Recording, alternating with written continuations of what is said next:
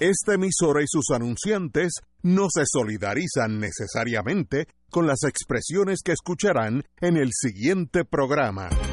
Son las 5 de la tarde, hora de escuchar Fuego Cruzado, el programa de más credibilidad en la radio puertorriqueña, en las voces de Ignacio Rivera, Néstor Duprey y sus panelistas invitados con su discusión política dinámica e incisiva de los acontecimientos más importantes del momento. Fuego Cruzado comienza ahora.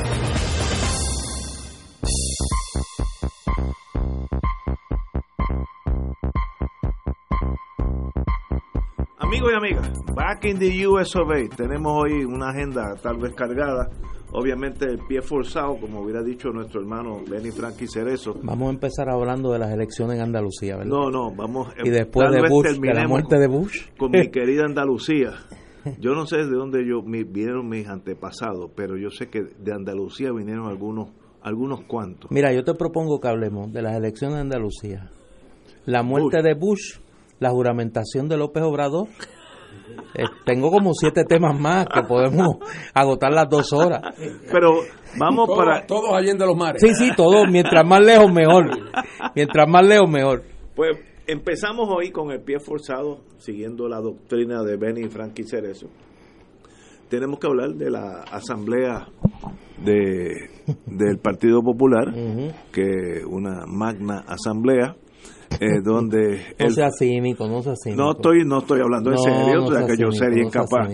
Eh, aquí dice, estoy leyendo de la prensa, tampoco es que yo quiero eh, que hubo eh, unos 2.200 delegados de toda la isla. Eh, ratificó como eh, estos 2.200 ratificaron como el presidente al senador Aníbal José Torres, muy bien, eso lo sabíamos, hasta el 2020, cuando se escoja un presidente. También fue escogido vicepresidente Carlos Charlie Delgado, alcalde de Isabela, quien cesa como secretario general.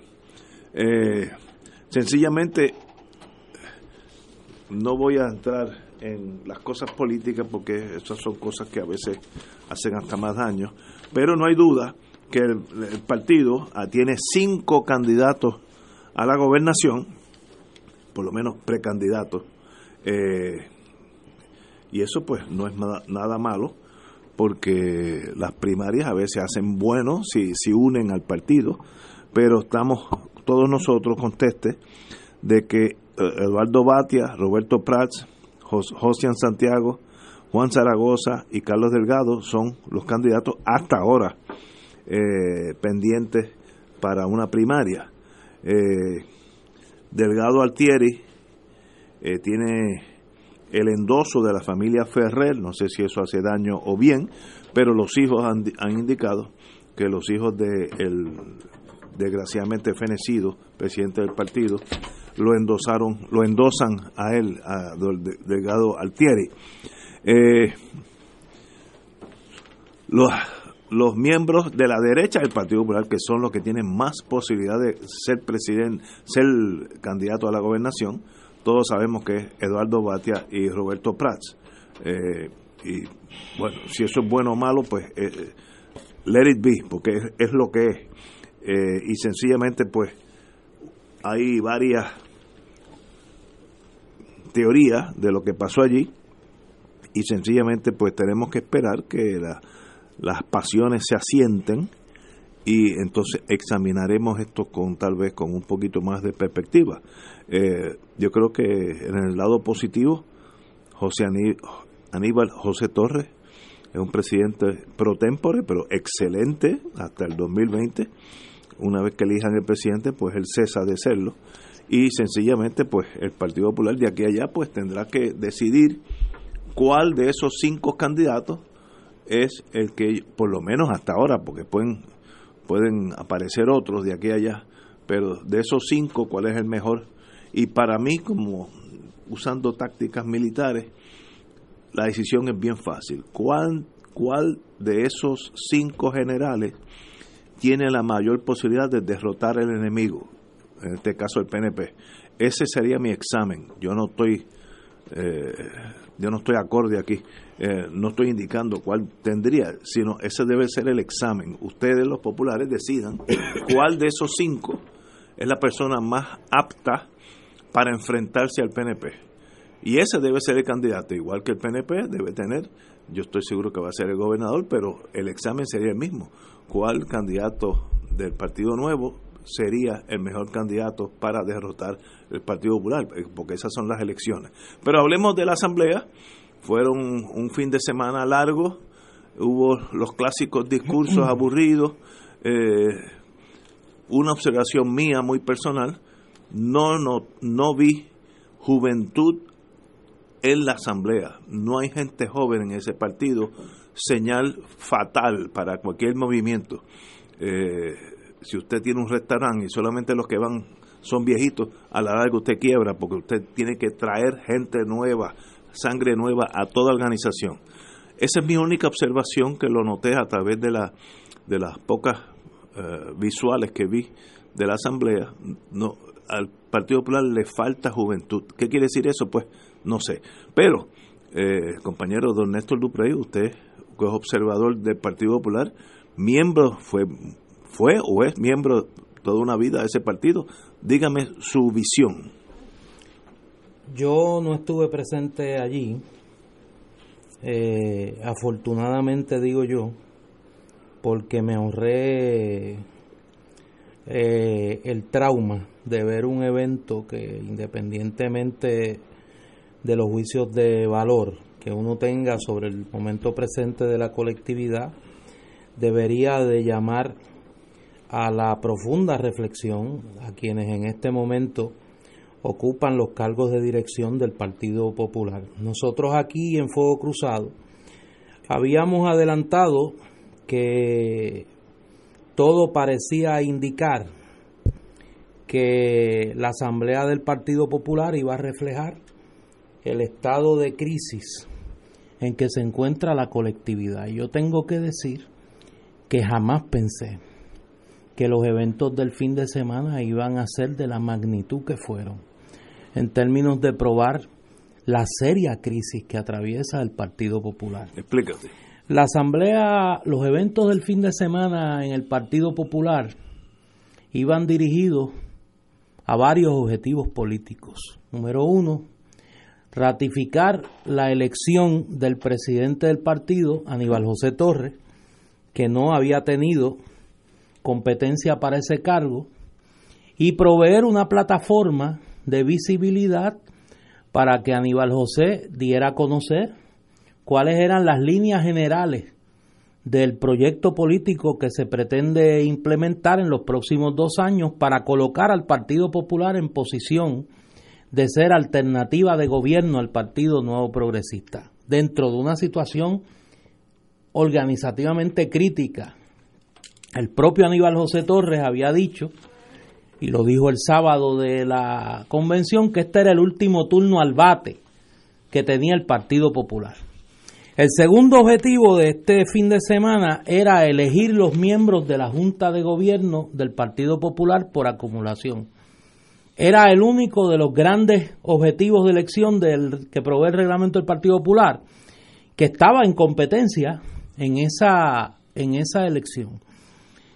El tercer objetivo era presentar en sociedad a los aspirantes, preaspirantes a la gobernación de Puerto Rico por el Partido Popular. Y el cuarto era que el Partido Popular institucionalmente se expresara sobre una serie de temas y le presentara al país la evidencia fáctica de que reconociendo su situación crítica en términos políticos, está dando los pasos para proveer una visión distinta de sí mismo y de lo que espera del país que le genere la confianza del electorado.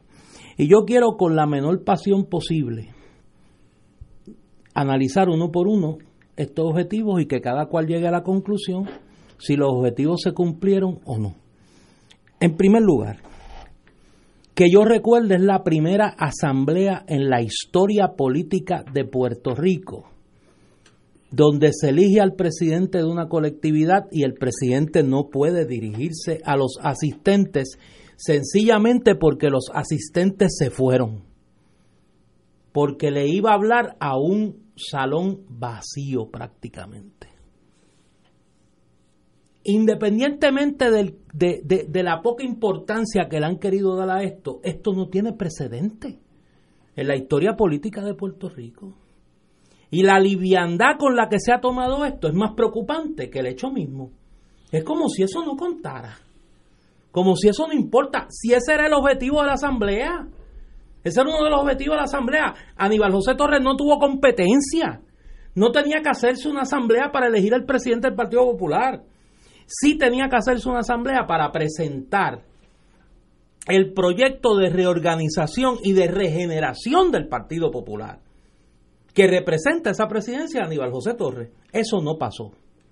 Y no pasó porque uno, los que organizaron la asamblea no tuvieron la precaución de que ese fuera un objetivo garantizable, de que ese fuera el principal evento de esa asamblea. Y número dos, que nadie en su sano juicio, consciente de la precariedad política que vive el Partido Popular, organiza un torneo de oratoria como lo que se convirtió esa asamblea del Partido Popular, donde hasta un conjunto típico metieron allí a cantar décima para seguir retrasando los trabajos, independientemente del sentimentalismo del homenaje a Héctor Ferrer. El primer objetivo no se cumplió. El segundo objetivo, la elección de los miembros de la Junta de Gobierno del Partido Popular. Al día de hoy, a más de 24 horas de la elección, no se sabe quiénes finalmente serán los miembros de la Junta de Gobierno del Partido Popular. ¿Por qué? Porque quien llega en la séptima posición, mi amigo y hermano Luis Vega Ramos, tiene una ventaja de 16 votos sobre quien llegó en la octava posición, el representante Ángel Mato. Y hay un recuento potencial de más de 300 delegados que votaron añadidos a mano, delegados que no se sabe cómo se eligieron por confesión del propio presidente de la colectividad, que dice que hay unos delegados electos en los comités municipales y otros delegados que sencillamente él desconoce cómo se eligieron. Esta mañana se da a conocer un documento por el periodista Rafael Lenín López, donde aparece el cuadro de las firmas de las personas que votaron en las distintas mesas que se proveyeron para la elección de los delegados por acumulación en la asamblea de ayer. El total de firmas suman 1.478. Es decir, personas de carne y hueso que votaron en la elección de los, de los miembros por acumulación de la Junta de Gobierno del Partido Popular en la asamblea de ayer fueron 1.478 personas. Para que tengamos una idea de lo que eso representa, en el 2011, en la asamblea general anterior a esta, se eligió la presidenta de las mujeres populares. En esa asamblea general votaron mil 1.677 mujeres. 1.677 mujeres. Perdón. 1.677 mujeres.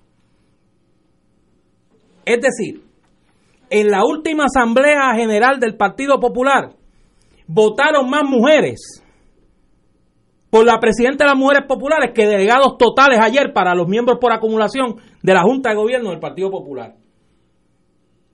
Eso en cualquier partido, organización, sería un síntoma de alarma. Aquí es síntoma de alegría, de una gran participación. Tercero, la asamblea se organiza para presentar en sociedad a los candidatos a la gobernación en un foro el día antes. Un foro que de acuerdo al principal periódico del país había alrededor de un centenar de personas y que una mirada y un conteo elemental de la foto que los propios precandidatos se tomaron apunta que había alrededor de 200, 240 personas. Cada cual que llegue a la conclusión de si eso es una actividad exitosa desde el punto de vista numérico. El cuarto objetivo era que el Partido Popular aprobara una serie de pronunciamientos sobre los temas de interés del país. Por primera vez desde que yo tengo memoria en la historia del Partido Popular, se aprueban las resoluciones y mociones todas en bloque. Con un simple, los que estén, alguien se opone, nadie se opone, quedan todas aprobadas. Yo estoy seguro que se hace un ejercicio hoy y nadie sabe las resoluciones que se aprobaron en la Asamblea General del Partido Popular. Así que el país hoy desconoce cuáles son las posiciones que el Partido Popular aprobó ayer en su Asamblea General. Lo quinto es qué influencia tuvieron los eventos del día de ayer y el día sábado en el resto del país. En su momento de mayor audiencia, la transmisión digital de la Asamblea General del Partido Popular ayer contó con 234 personas observándola en las redes sociales. Solamente 234 personas. Cada cual que llegue a su propia conclusión. Yo creo que los hechos hablan por sí solos en términos de la gravedad del momento político que vive el Partido Popular. Pero como dice el refrán, no hay peor ciego que el que no quiere ver. Tenemos que ir a una pausa y regresamos con el licenciado Fernando Martín. Fuego Cruzado está contigo en todo Puerto Rico.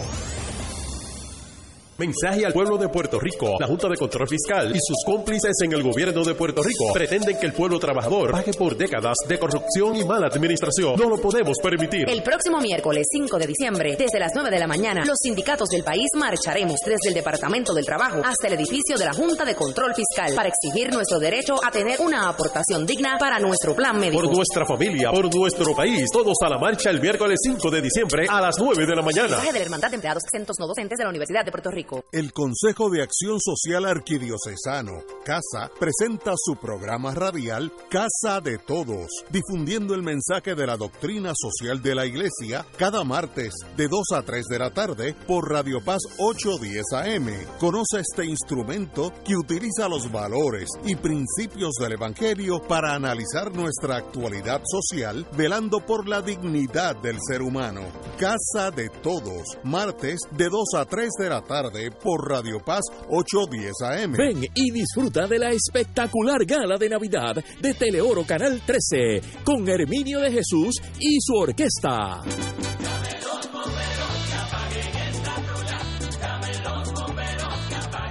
Sábado 22 de diciembre, desde las 12 de la tarde en el Hotel Embassy Suites en Dorado.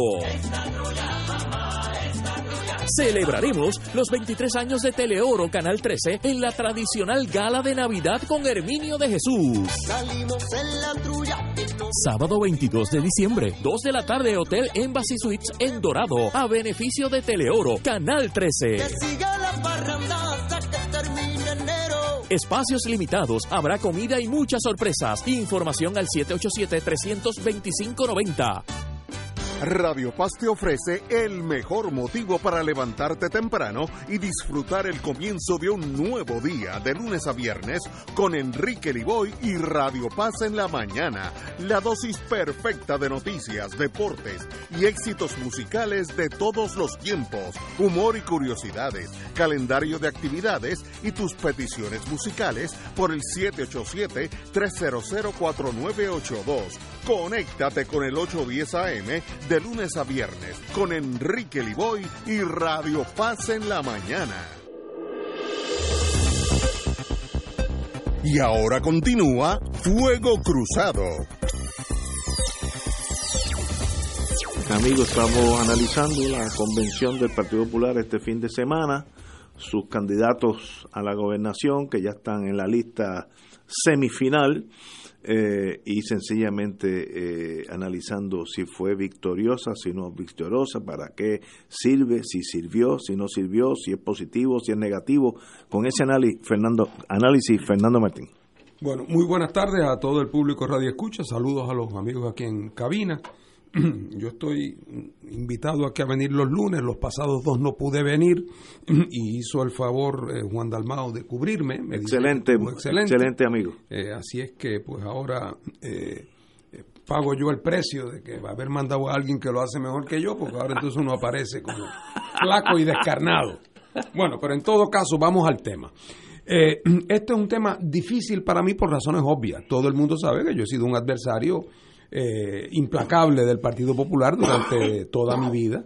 Y por lo tanto pues nadie tiene la expectativa de que yo hable bien y presumen que si digo algo negativo es porque estoy prejuiciado, bueno pues nada, a ese precio se alquila la casa, ese, ese, esa es mi historia y esa es mi realidad. Me gustaría decir que entre alguna gente tengo reputación de que a pesar de ser una persona de partido y de una eh, orientación muy definida, que tampoco soy persona ni de decir mentiras, ni de, ni de hacer eh, exageraciones eh, hiperbólicas, ¿verdad?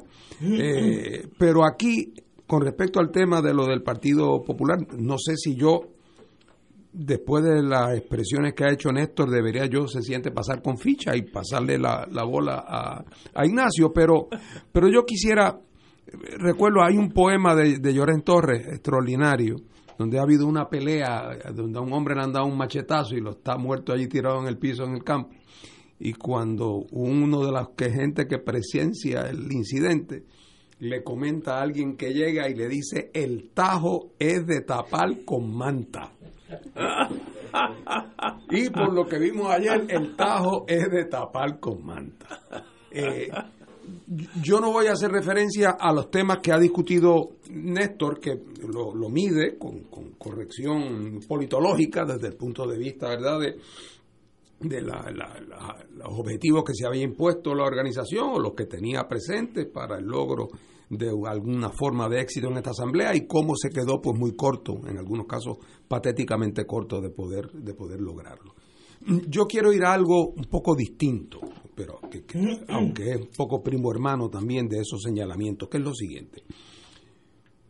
Uno esperaría que en un momento donde un país está pasando por un proceso que, que, no hay otra manera que describirlo que histórica, que desde el punto de vista histórico catastrófico, como está pasando en Puerto Rico, desde el punto de vista de la, de la involución de sus procesos sociales, económicos, del desenmascaramiento descarnado de su condición política, de la imposición eh, eh, de una dictadura para todos los propósitos prácticos de parte de la Junta de Control Fiscal como nadie ni el más pesimista pudo haberse imaginado hace apenas unos pocos años. Uno pensaría que ante un cuadro de esa naturaleza, un partido político que hace una asamblea eh, tendría como foco principal, por no decir exclusivo, el tomar posición de una manera contundente frente a esa problemática. O sea, esto es como si un mes después del huracán María, con todos los postes en el piso y el país sin luz, hubiera habido una asamblea de un partido donde el tema del huracán no se menciona. o un país que acaba de ser invadido y las tropas del enemigo ocupan la mitad del país, se reúne un partido político y hablan de lo bueno, de lo bello y de lo verdadero y nadie habla del problema de la invasión y de cómo vamos a hacerle frente.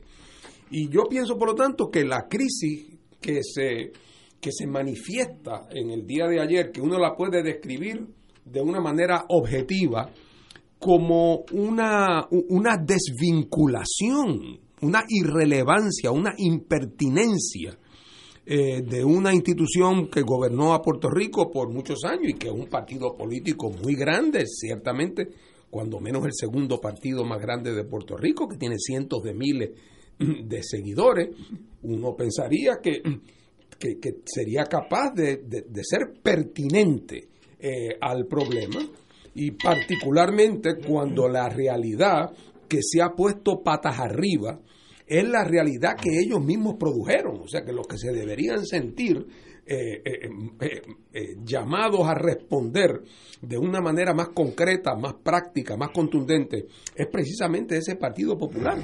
Y entonces, de momento, ahí lo que tenemos no es ni una respuesta, es, bueno, yo creo que no llega ni al nivel de lo que en el campo ya va, no es ni un chorrito, ni un chorrito, bendito. Es, una asamblea irrelevante. Entonces, por la mañana, hay un concurso de belleza programática eh, donde traen a cinco aspirantes a la candidatura.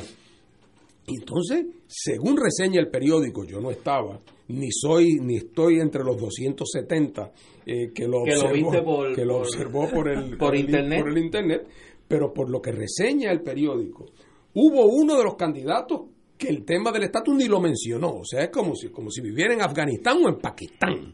Eh, entonces, de los otros, las menciones son unas cosas que uno dice, caramba, pero, pero, pero ¿a dónde vamos a parar? ¿En qué, en qué país estamos? Eh, no hay el más mínimo examen de conciencia, no hay la misma actitud, ni la mínima actitud de denuncia. Eh, uno pensaría que el Partido Popular, después de su historia y después de lo que ha pasado en estos últimos años, estaría levantando la bandera de la rebeldía, hombre, de la rebeldía responsable, como no, no faltaba más, pero que habría un elemento de indignación, eh, porque después de todo el argumento oficial de los populares debería ser que los americanos los cogieron de tonto durante 25 años. Por lo menos aquellos que estaban de buena fe en eso. Habrá otros que estaban por otros motivos, pero los que estaban de buena fe, ciertamente les tomaron el pelo, los cogieron de lo que la gente no es durante muchos años. Oye, y la pasividad ante eso, la actitud de sumisión, de procrastinación, de entrega, lo que revela es que la vocación siempre fue vocación de servidumbre, es que siempre fue disfrazada en otro momento con otra retórica, pero que siempre fue una servidumbre, una, una vocación de servidumbre, y en el momento donde el poder norteamericano se quita la correa para dar las nalgas, hay un grupito que salen al frente y se bajan los calzones para que le den más duro. Entonces, eso que vimos ayer, por lo tanto, es una cosa patética desde el punto de vista de- del, del país, y uno se pregunta si es que esta gente, eh, eh, este- grupo de personas, se creen que viven en un mundo distinto al que yo creo que la mayor parte de la gente reconoce que vivimos, eh, o, o si es que han asumido una actitud de, de, de estar en negación. eh, Y eso ocurre a veces. Sí, eso pasa. Está en negación, no quieren darse cuenta de lo que ha ocurrido. Pero sea como fuera, eh, eh, es, es casi una condena a la irrelevancia desde el punto de vista. Y otra vez, si mañana hubieran dicho que van a tratar de lograr el Estado Libre Asociado que soñó Hernández Colón en sus momentos de mayor desvarío, aunque yo hubiese dicho que creo que eso conceptualmente es un disparate, es un, es un plan. Bueno, Y lo vamos a hacer de tal manera, empezamos por aquí, seguimos por acá, después vamos a hacer tal cosa. Pero es que no hay eso, no hay ni siquiera, ni siquiera una coherencia, ni siquiera un planteamiento que reconozca que hay unos asuntos de gravedad que atender. Así es que, ¿qué augura esto? Bueno, pues lo que augura esto es que el Partido Popular prácticamente se descalifica, se autodescalifica. Eh, para, para poder jugar algún rol positivo en el país en los próximos, en los próximos años. Hombre, naturalmente cualquiera se cae y se levanta. Habrá que ver si de aquí para adelante vemos unos cambios, pero la expectativa que había, oiga, en un momento, que hay que decirlo, este momento no era malo para el Partido Popular. Tenemos un gobierno que tiene una popularidad baja, que ha metido la pata en 50 mil cosas algunas eh, y criticado, a veces, merecida, a veces merecidamente, a veces inmerecidamente, pero muy criticado, muy desgastado, con unas contradicciones internas el actual gobierno PNP de Puerto Rico tremenda y con una pelea eh, que no hay nada más que ver eh, quién se salva de los tiros que se están disparando ahí adentro. Por lo tanto, el Partido Popular podría institucionalmente pensar que ese desgaste puede llevar a una buena oportunidad de triunfo en las próximas elecciones, si más o menos se comportan con un decoro y con una eh, y con una coherencia, con una coherencia mínima. Eh, y, eh, y, en este momento siempre pueden hacer un planteamiento de que ellos siempre quisieron hacer cambios a y que el momento de hacerlo es ahora y presentar la lista y dar la pelea. O sea, no era un mal momento. Las animosidades internas todavía están a un nivel bajito.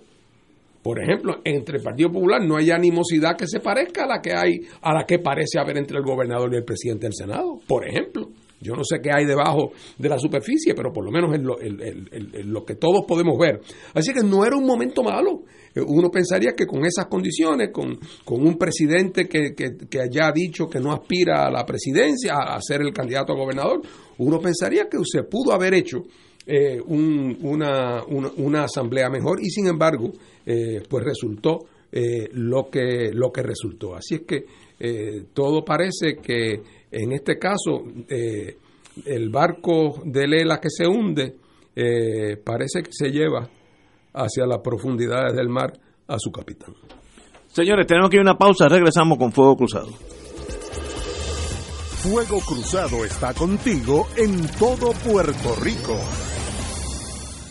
Beneficiario de Medicare, tu último día para afiliarte a Constellation es el 7 de diciembre. No lo pienses más. Con nosotros tienes un par de espejuelos o lentes de contacto al año en sobre 600 ópticas a través de todo Puerto Rico donde podrás adquirirlos. Constellation sí te da opciones. Afíliate hoy llamando libre de costo al 1844-304-4040 de lunes a domingo de 8 de la mañana a 8 de la noche. Constellation Health es un plan HMO con contrato Medicare. Afiliación depende de renovación del contrato. Información es un resumen y no descripción detallada de los beneficios. Contacte al plan para información.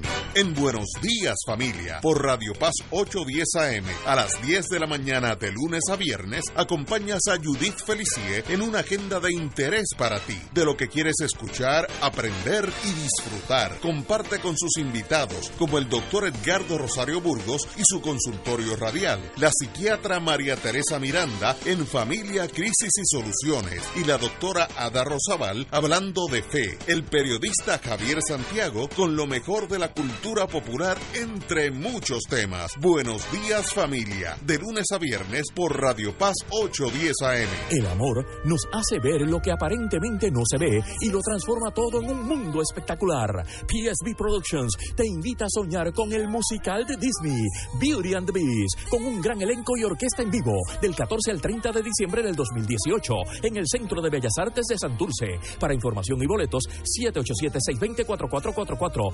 787-505-6677 y 787-792-5000.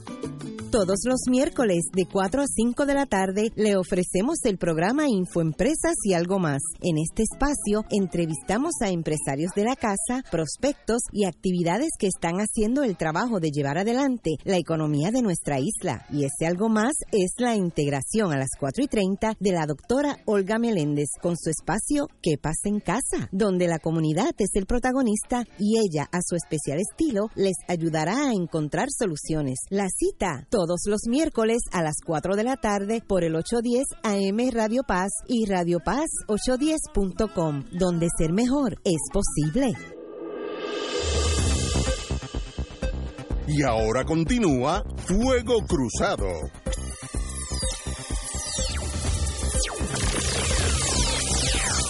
Regresamos con la Asamblea del Partido Popular Democrático, Néstor Duprey.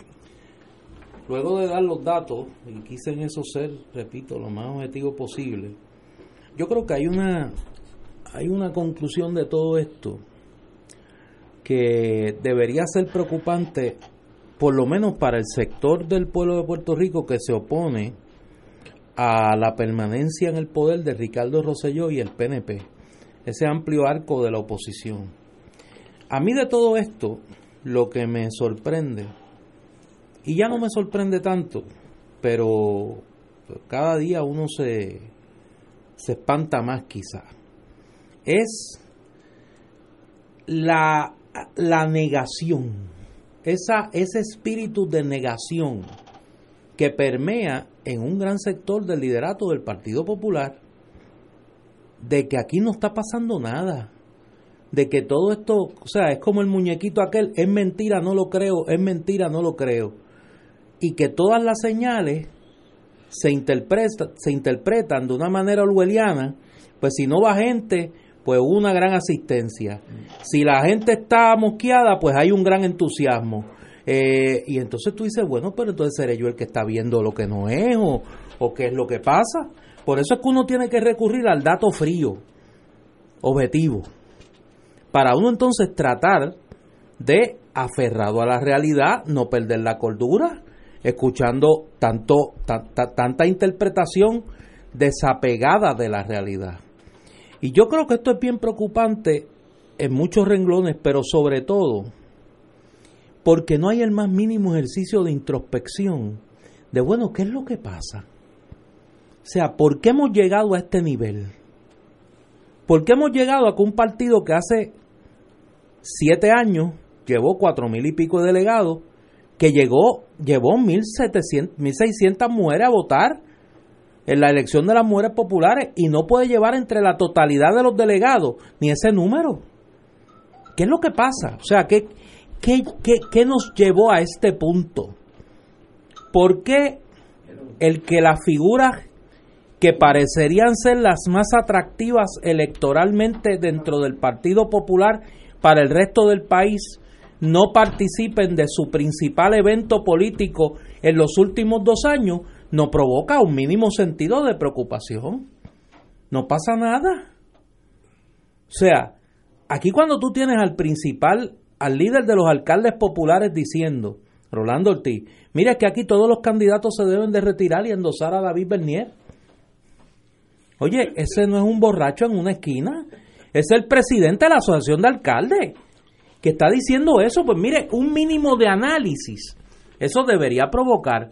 Oiga, cuando usted tiene a una figura que independientemente que a usted mire le caiga bien, le caiga mal, no la soporte, eh, crea que este, debería de irse a la luna, como Carmen Yulín Cruz, que acaba de convertirse hace unas horas en la primera puertorriqueña que por dos años consecutivos aparece en la lista de la revista Time como persona del año. Eso, eso, que acaba de venir un fin de semana de compartir con los principales dirigentes progresistas del mundo, del mundo, Yanu Varoufakis, Ada Colau, la alcaldesa de Barcelona, Bernie Sanders, que nadie le discute que es ahora mismo la principal figura del progresismo norteamericano. Oye, y en el Partido Popular no hay un no, no hay ni tan siquiera un, una factorización de ese de esa realidad. Es bueno, vamos a buscar cómo este factor nosotros podemos aprovecharlo para nuestro propio beneficio. No, no. La lectura es permita a Dios y te vaya. Vamos a pasquinar los alrededores del hotel en contra de ella. En contra de ella. Eso sucedió. Y si no fue y si no fue de dentro del Partido Popular, a nadie se le ocurrió quitar los pasquines. Mire, si fue el PNP quien pasquinó un mínimo sentido de supervivencia política, diga, mira, vamos a cubrir eso. Que esa no sea la cara que vean los delegados. No escupemos el agua que nos vamos a tener que beber. No escupamos el agua que nos vamos a tener que beber políticamente, pero eso no pasa tampoco. Y entonces tú dices, bueno, ven acá. ¿Y qué es lo que, qué es lo que hay en estas mentes que, haya, que ha provocado un despegue tan dramático de la realidad? Y entonces, donde se diría el fenecido Sergio Peña se le entroncha, se le entroncha el rabo a la puerca. Es en esa elección a la Junta de Gobierno del Partido Popular cuando usted mira, mire, y yo lo digo sin ningún miramiento, y lo voy a decir como lo pienso, es una muestra de malagradecimiento político y un sinsentido que uno de los legisladores más inteligentes, más laboriosos, más fiscalizadores del Partido Popular esté ahora mismo peleando si entro o no a la Junta de Gobierno. ¿Contra quiénes? ¿Contra quiénes? ¿Qué hoja de servicio al país tienen los que están a punto de colgar a Luis Vega. Yo someto el expediente a la consideración del resto del país. Y entonces uno se tiene que preguntar qué mensaje querían enviar los delegados del Partido Popular. O sea, ¿qué habían esas cabezas a la hora de votar? Porque a mí no me sorprende que hayan llegado primero y segundo Jesús Manuel Ortiz y Rosana López. Se lo han ganado. Pero ¿y el resto? Pero ¿y el resto? O sea, ¿qué, qué, qué, qué, qué coeficiente político había tras ese voto? O de los dirigentes que llevaron a esa gente a votar, porque yo no me, yo, yo he visto esas películas otras veces. Y entonces cuando uno suma todo esto, cuando uno hace ese balance de este fin de semana, mire, los que nos preocupa el destino de Puerto Rico, tenemos que hacer algo. Porque esa masa que estaba allí es incapaz, es incapaz de producir un proyecto político que genere la esperanza y la confianza de la mayoría del electorado de este país. Demostraron su incapacidad, su malpractice político este fin de semana. ¿Qué va a pasar? Yo no sé. Los que tantas veces me preguntan qué va a pasar en el Partido Popular, yo no sé. Lo que sí sé que nos debe ocupar es qué va a pasar en el país a pesar del malpractice político del Partido Popular. Yo, como dije al principio del programa, esto hay que mirarlo como una operación táctica militar. ¿Con qué generales, soldados, marinos yo voy a ganar la batalla? Perdón, una vez que la gana, pues entonces escribe las, las, la historia diciendo lo bueno que tú fuiste. Pero eso es después que ganaste. Eh, yo noté el, el, jueves, cuando empezó la, esta asamblea, entre jueves y viernes, los afiches en contra de la señora alcaldesa Carmen Yulín. Básicamente traidora, todas esas cosas políticas. Señores, esta señora ha entregado al Partido Popular San Juan dos veces. Un bastión popular, eh, PNP, en, San Juan hay más estadistas que populares y ella gana. Pues miren, ella tiene algo que atrae un voto periferal que si yo fuera de la generalidad del Partido Popular, digo, espérate, espérate, esa general a mí no me gusta, pero, pero la necesito a mi lado porque jala votos. Ahí hay un yihad que prefieren sencillamente pues que pierda el Partido Popular si ella eh, deja de ser política, un factor político. Eh, instintos de suicidio. Lo prim primero se gana la batalla y luego se dilucida a quién fusila o a quién no fusila, aunque sean de los tuyos. Pero pues, primero se gana. Como dijo Néstor ahorita, eh, a ella la está en la por segunda vez entre las potenciales personas del año de la revista Times del mundo entero esté usted a favor o en contra de ella. Yo no estoy en su partido. Pero ¿por qué el Times está hablando de ella y no de mí? Estoy usando mi ego. Pues obviamente ella tiene algo que ha, en los últimos años se ha ganado esa distinción. Pues eso se explota eh, potencialmente, deje las emociones en su casa y gane la batalla.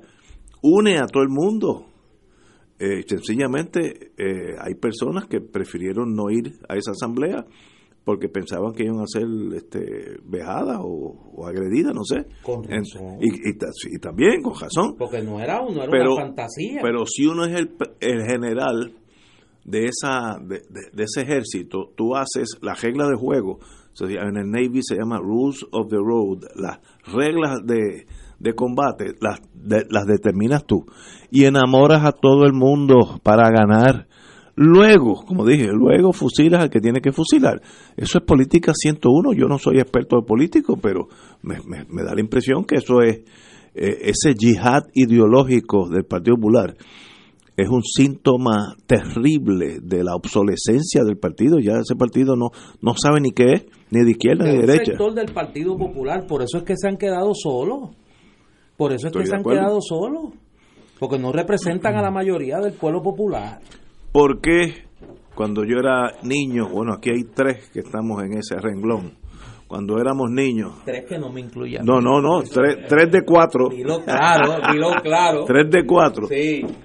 Lo importante en las elecciones era por cuánto iba a ganar el Partido Popular. Eso, yo, yo nací bajo esa premisa. ¿Por cuánto es que va a ganar el partido este cuatrenio? ¿Por qué ahora es un partido secundario?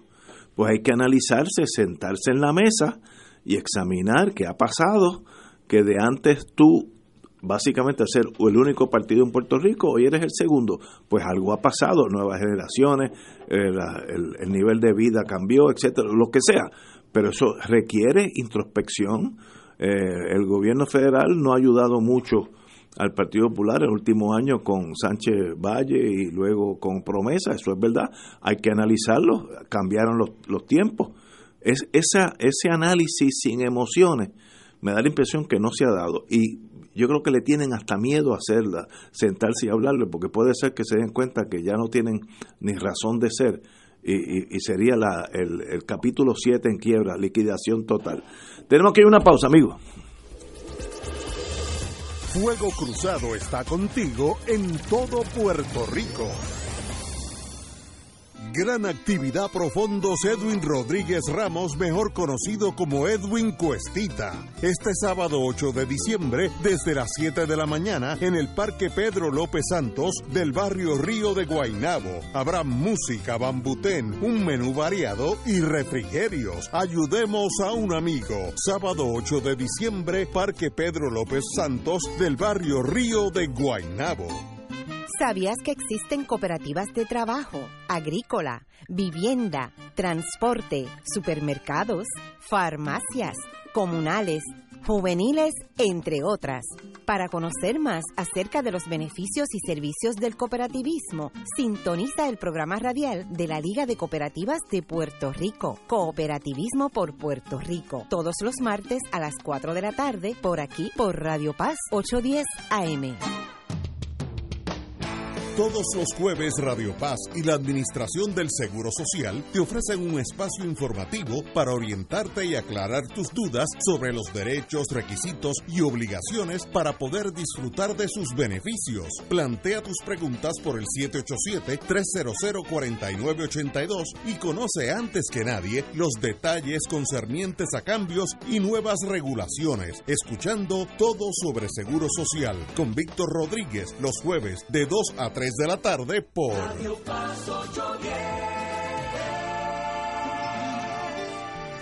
Cada sábado de 9 a 11 de la mañana tendrás un encuentro con De Frente con la Verdad, donde se discuten asuntos que tocan de cerca la actualidad en todas sus perspectivas, las historias que afectan a tu diario vivir, estos y otros temas analizados desde el punto de vista evangélico. De Frente con la Verdad, todos los sábados de 9 a 11 de la mañana por Radio Paz 810. Y ahora continúa Fuego Cruzado. Regresamos, don Fernando Martín. Sí, yo, yo quisiera añadir un poco otro punto de vista so- sobre esto. Eh, los responsables de que lo de ayer quedara como quedó, que el Partido Popular diera una, una impresión tan pobre y que pareciera un partido que está hipnotizado, que está eh, atontado por la realidad y que es incapaz de poder tomar iniciativa, eh, tiene una lógica, eh, tiene una lógica. El Partido Popular está dominado, y lo sabemos, por un sector muy conservador, eh, de un sector que son casi estadistas, eh, que creen en la unión permanente y que la única razón por su afán por el Estado Libre Asociado es, número uno, porque piensan que la estadidad no se las darían, y en segundo lugar, porque en el criadero de la exención contributiva eh, encuentran ellos sus espacios, eh, sus espacios para, para sus planes económicos. Ese sector quiere y no tenía por qué convertir esta asamblea en una asamblea de confrontación, ni en una asamblea de denuncia.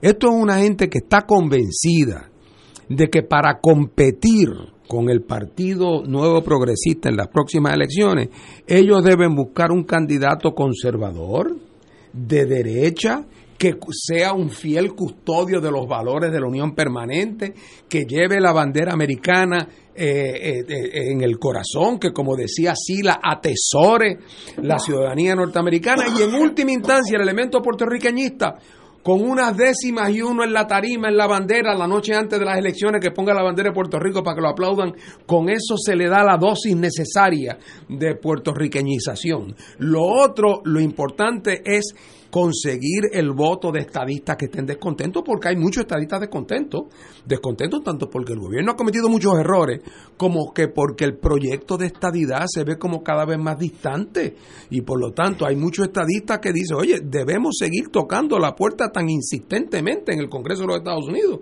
no nos estaremos corriendo el riesgo de provocar una reacción negativa, no será momento de levantar el pie del acelerador, no será momento de adoptar la teoría de Batia de que aquí tiene que haber una moratoria sobre este tema y utilizar como pretexto la Junta de Control Fiscal y el volver a, traer el, presupuesto de Puerto Rico y balancearlo. Bueno, esa gente que cree eso no son nuevos, son, son los que han controlado el Partido Popular siempre. Yo soy de los que he dicho siempre que yo al Partido Popular le reconozco una cosa. Es el partido más consistente. Y es consistente porque siempre ladra y nunca muerde. Siempre ladra y nunca muerde. Y sus elementos, sus elementos más avanzados, cogen cocotazo y dicen, este es el último cocotazo que voy a coger y en la próxima, allí están en la fila esperando el próximo cocotazo. O sea, el último cocotazo viene, lo vienen cogiendo hace mucho tiempo. Por eso creo que, que a, a, Luis Vega le viene bien que, que, esta vez, aunque él esté dispuesto a un cocotazo más, que le digan, no, te, no nos interesa ni darte un cocotazo. Lo que nos interesa es que te vaya lo antes posible. Porque están convencidos de que cualquier cosa que suene a posiciones progresistas o a posiciones soberanistas del Partido Popular, le van a provocar una derrota frente al PNP. Claro, y hay una discusión que puede empezar ahora y acabarse mañana por la mañana, de si eso es verdad o no es verdad. Eh, de si el problema es que las Carmen Yulín de este mundo y Willy Miranda hasta para alcalde votan, pero no votarían por otras posiciones. Eso es una discusión que está eh, planteada.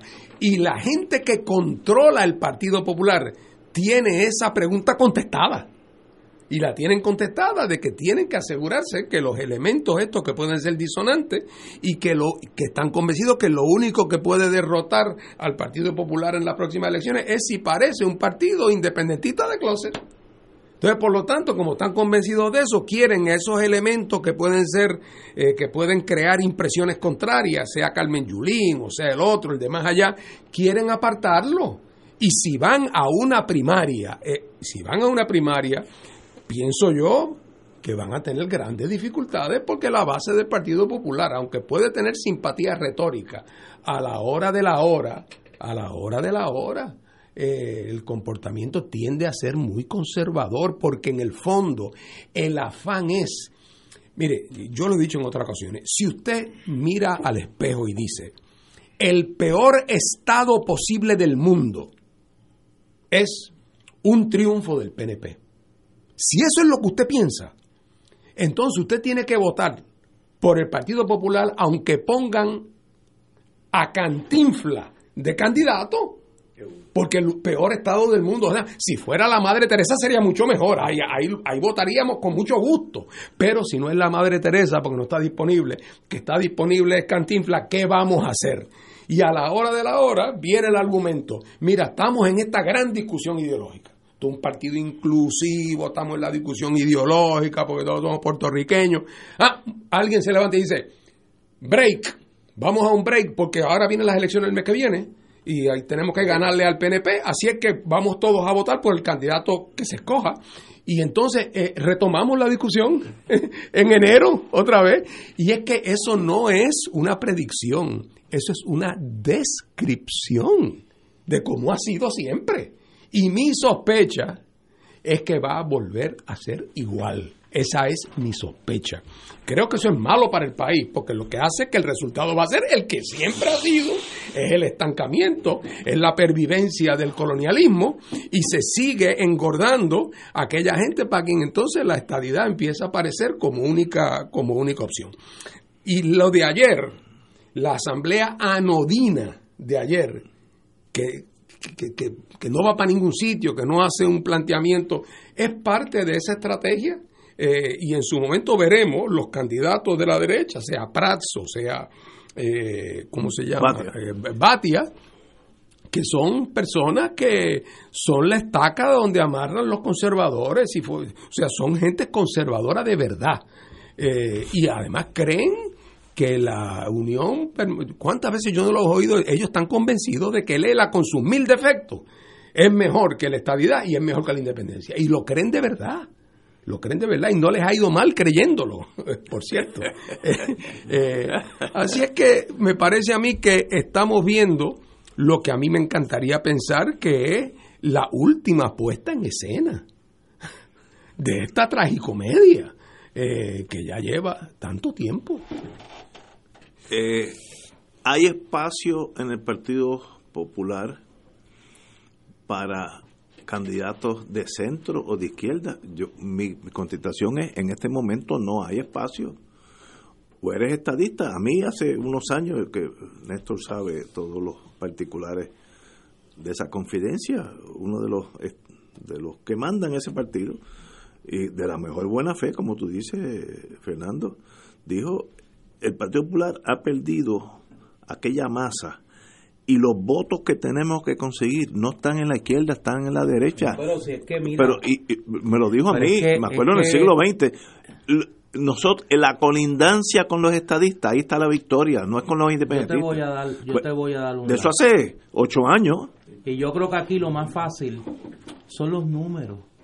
Eh, por eso yo he tratado hoy de basar mi análisis en los números, para que nadie me acuse de prejuicio ni de Usted, un ninguna de esas. historiador al fin, No, es peligroso, bueno, pero es, peligroso. que yo sé que también este, hay sus narrativas por ahí de que uno trata de, de darle spin político a las cosas. Cuando tú miras los números de los votos ayer, los candidatos que llegaron 6 y 7, yo voy a hacer un ejercicio con ustedes, que son personas eh, leídas, son personas que conocen el mundo político puertorriqueño. ¿Alguno de ustedes sabe quién es Jesús Torres? No, yo no sé. Jesús Torres es un muchacho de Juanadilla, que yo no, no los culpo que no lo conozcan porque es prácticamente desconocido. Jesús Torres llegó cuarto en la elección a los miembros de la Junta de Gobierno del Partido Popular. Sacó 1063 votos. Wow, un montón. Cirilo Tirado llegó sexto, sacó 910 votos. Y Luis Vega Ramos sacó 861 votos. Y yo creo que eso da una lectura Sí, de dónde está ideológicamente parado el- e- e- esa, e- esa masa crítica de delegados que estaba ayer, esos mil, como tengo el número aquí, los números no fallan, a mí me gusta. son No, peligrosos, los hermano. 1478 delegados que fueron a votar ayer, pues ni una versión descafeinada del soberanismo quieren en el Partido Popular, porque digo, con todo el cariño que yo le tengo, aquí nadie lo debe dudar, pero nosotros que hemos discutido aquí, las veces que hemos tenido que, que, que argumentar las complacencias con las posturas institucionales del Partido Popular que han tenido estos dos compañeros, Cirilo Tirado y Luis Vega, y ni aún esa versión descafeinada del soberanismo la quieren, pues yo creo que la escritura está en la pared. Y esos son los números. Ahí no hay retórica ideológica, ahí lo que hay es frialdad de los números. Pues mire, pues la composición del lugar hay que hacerla. Se quedarán con los 200 y pico que fueron a ver a los candidatos y con los 1470 y pico delegados. Señores, son las 18 horas. Tenemos que ir a una pausa, amigos. Fuego Cruzado está contigo en todo Puerto Rico.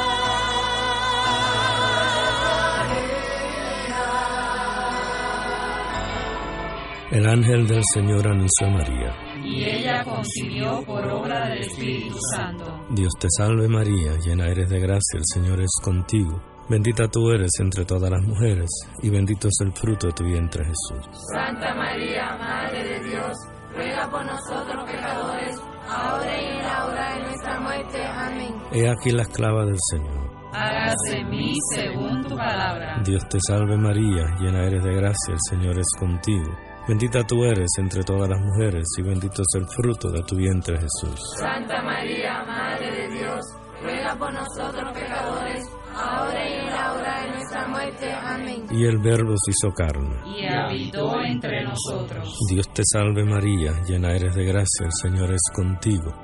Bendita tú eres entre todas las mujeres, y bendito es el fruto de tu vientre Jesús. Santa María, Madre de Dios, ruega por nosotros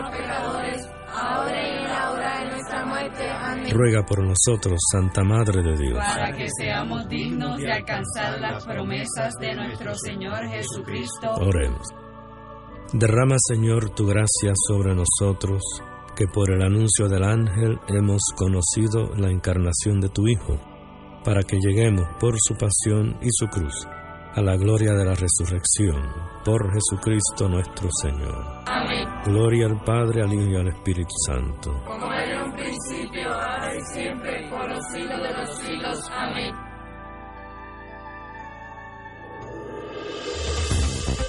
Aquí la llama se enciende cada tarde a las 5 porque escuchas Radio Paz 810 AM, WKBM San Juan y retransmite en diferido WOROFM Corozal San Juan, la Casa de Fuego Cruzado, el programa de más credibilidad en la radio puertorriqueña.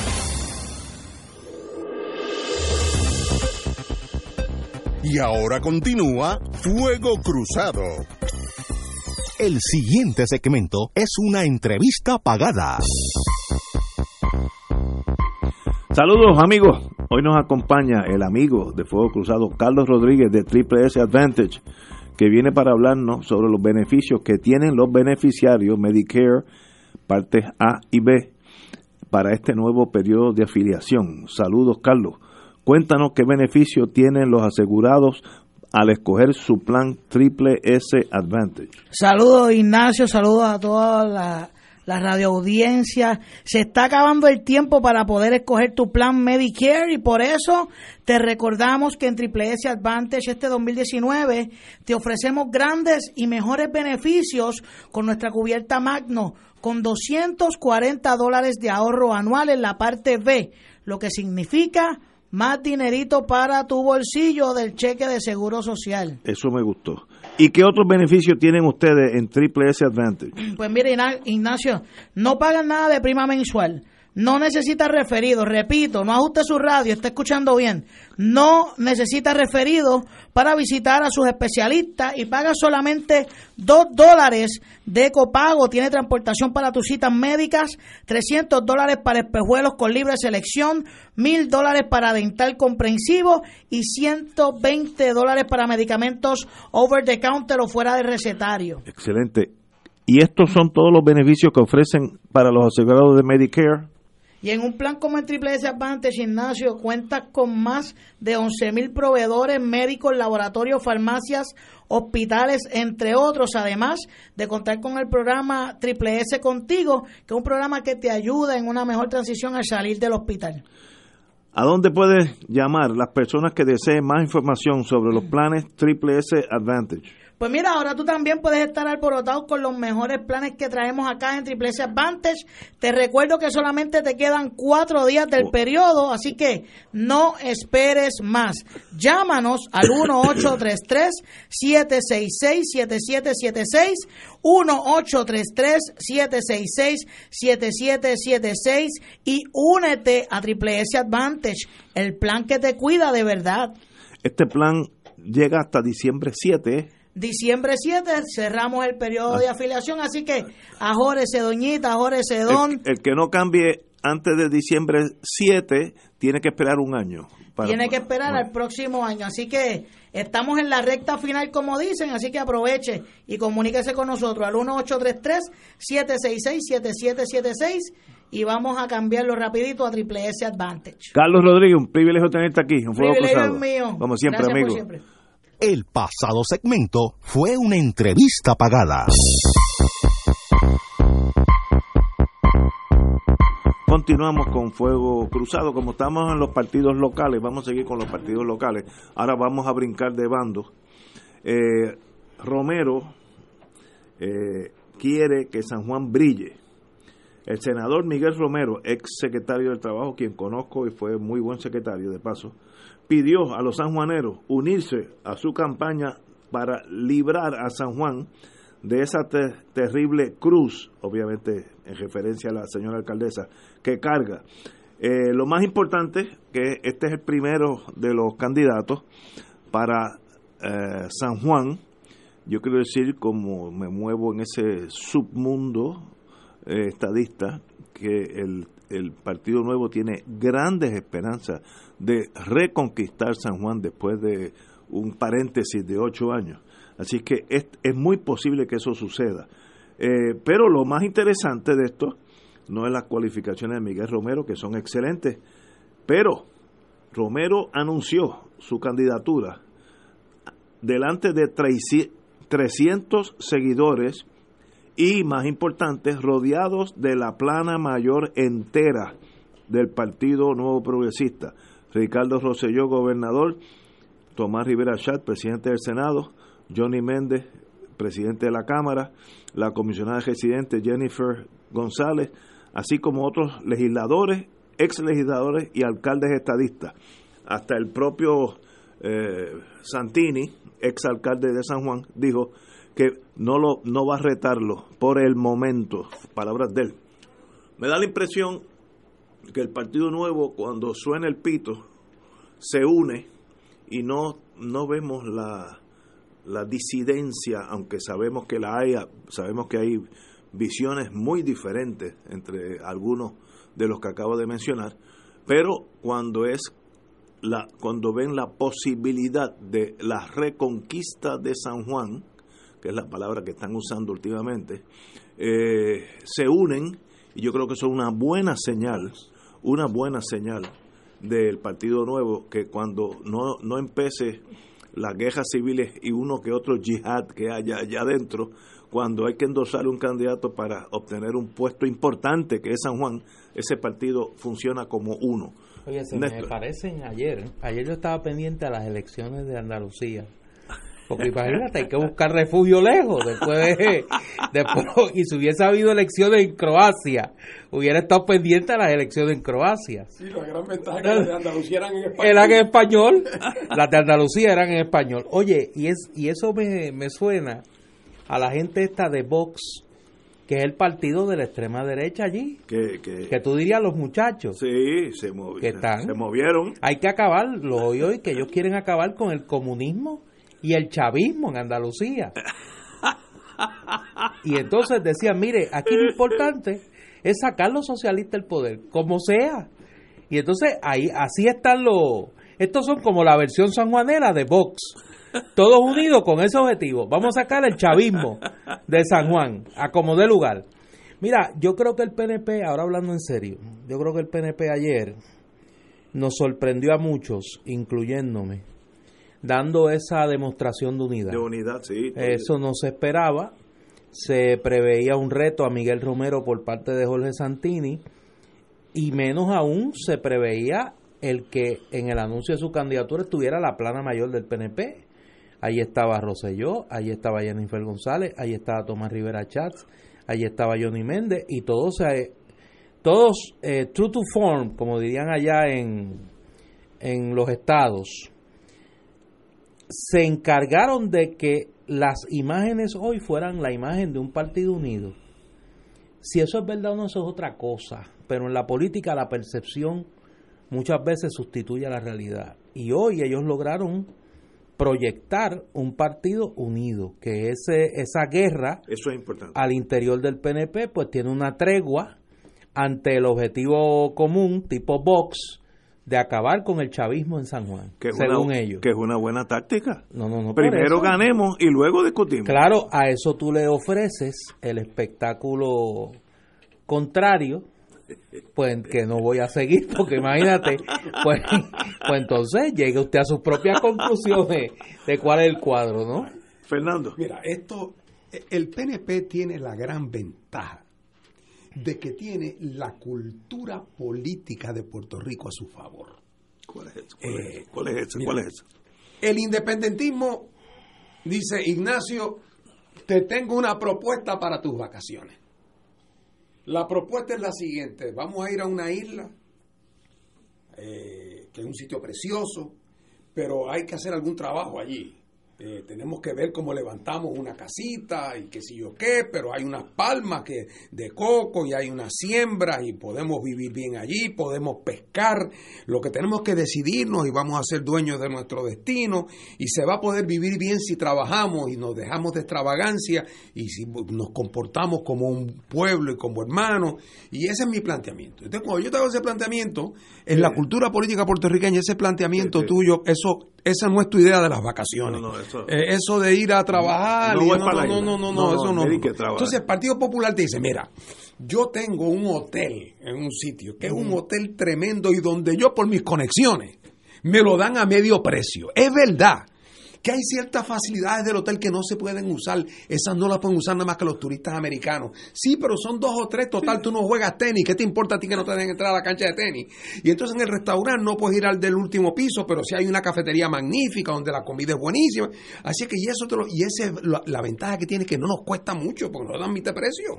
Entonces es un entonces el PNP dice, el PNP ofrece el Ritz Carlton para todos.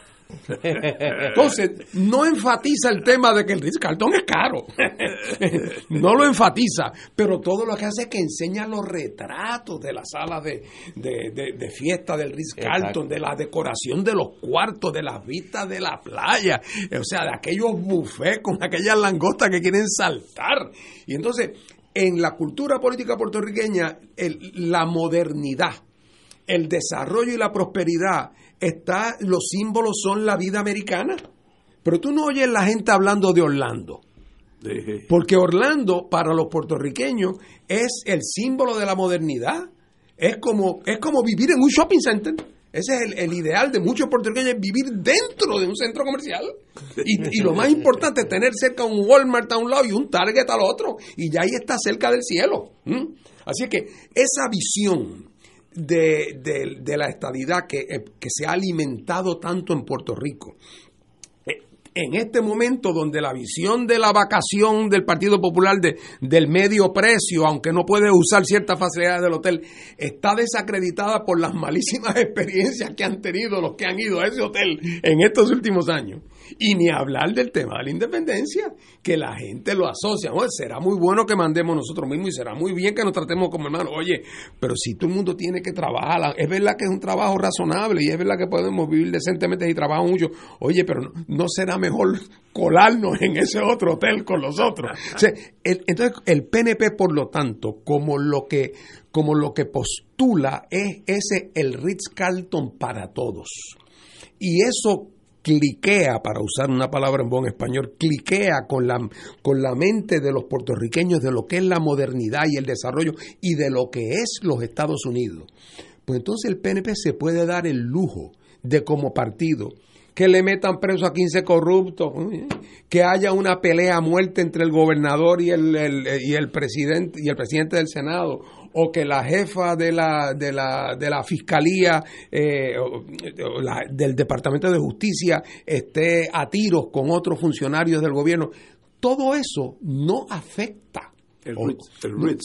porque en última instancia el gran objetivo es el Ritz Carlton para todos Eh, y, y por lo tanto tiene un espacio de maniobra. ¿Cuánto el PNP en ese sentido, la- la- las disidencias internas, la gente las toma por sentado? Y la gente no se ofende y van a una primaria, se dicen perro muerto, y van todos y acaban votando con una que otra excepción por el que gane, porque lo que los une es esa gran visión, eh, y porque ese es el saldo neto del colonialismo en Puerto Rico, es la idealización y la totemización de la, de, de- de la gran unidad con los Estados Unidos como la salvación de todos los problemas. Y esa visión es la que le da al PNP el lujo de poder organizativamente y en términos de liderato ser un partido absolutamente mediocre y tener internamente las peleas más graves y más agudas y los episodios de corrupción más deprimentes. Y sin embargo la gente permanece fiel porque la fidelidad en el fondo no es al partido, es a la promesa eh, del partido. Y en San Juan ya se están organizando y ahora es Romero. Habrá uno que otro retador, y si lo hay, tendrán su campaña y pelearán entre ellos. Eh, pero a la larga, ellos pueden contar con ese, con ese voto de los que están empeñados en esa, en esa visión de mundo, que mientras peor se ponen las condiciones en Puerto Rico, si bien es cierto que a algunos eso le abre los ojos a que hemos andado por el rumbo equivocado, a otros hace que, que se aferren con todavía más fe eh, a ese a ese sueño de esa especie de rapto político porque es como un rapto. Eh, es rapto político. pero pero sí me llamó la atención positivamente que toda la plana mayor del partido toda y ahí hay varios que están en un yihad en unos con otros. Pero a la hora de los tomates cuando hay que poner dispararle al enemigo todo el mundo este cala bayoneta. Yo creo que eso es un factor importantísimo de la fuerza del PNP. Esa, como tú dices, el Ritz Carlton los une. Eh, oye, está bueno el Ritz Carlton. Y es independientemente de quién sea el agente de viaje de turno. lo importante no es el agente de viaje, es lo que promete. Llegar al Ritz. Señores, seis y cuarto, amigos, vamos a una pausa. Fuego Cruzado está contigo en todo Puerto Rico. A los 16 morí en un accidente de auto. A los 54 me convertí en abuelo. A los 31 fundé mi propio negocio. A los 43 le di la vuelta al mundo. A los 29 fui padre por primera vez. Cuando donas tus órganos, vives más allá de tu vida. Lifelink de Puerto Rico.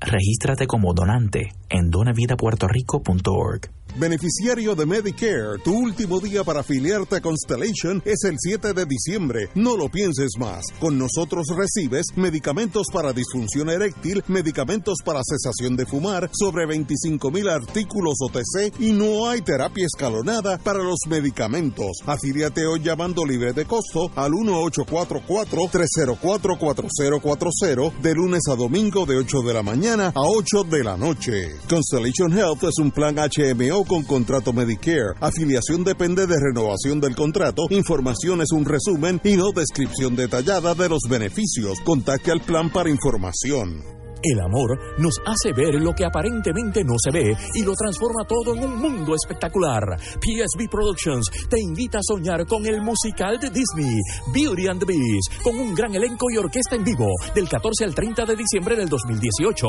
en el Centro de Bellas Artes de Santurce. Para información y boletos, 787-620-4444, 787-505-6677 y 787-792-5000. Radio Paz te ofrece el mejor motivo para levantarte temprano y disfrutar el comienzo de un nuevo día de lunes a viernes con Enrique Liboy y Radio Paz en la mañana. La dosis perfecta de noticias, deportes y éxitos musicales de todos los tiempos, humor y curiosidades, calendario de actividades y tus peticiones musicales por el 787-300-4982. Conéctate con el 810 AM de lunes a viernes con Enrique Liboy y Radio Paz en la mañana. Y ahora continúa Fuego Cruzado.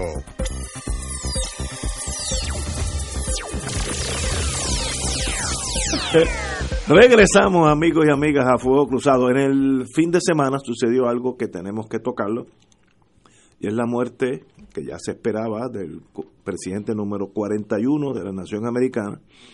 George Bush nació a los 94 años. Yo tuve el singular privilegio de trabajar con ese señor. Cuando me retiré de la agencia, él tuvo la elegancia, porque era un caballero inglés, el Lord, le decían por los pasillos, eh, que me, regaló su foto con el sello de la agencia detrás y unas palabras para mí muy bonitas que están en mi oficina, yo diría que las cosas que más yo adoro de, de esa época.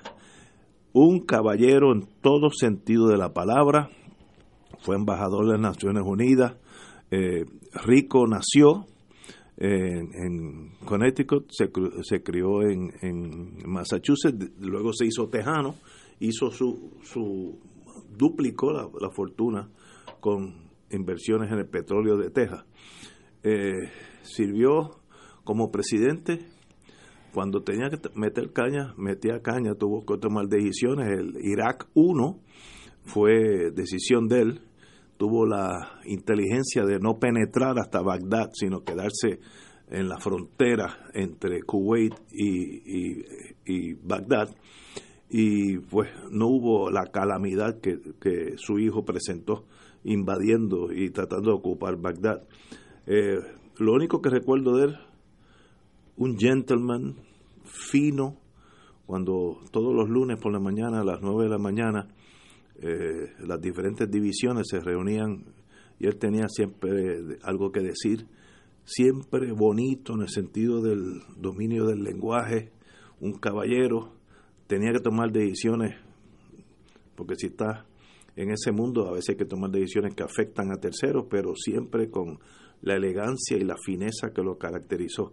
Los Estados Unidos, literalmente, eh, me ha sorprendido la, lo bonito que, ha, que, que tiene de recuerdo de George Bush padre.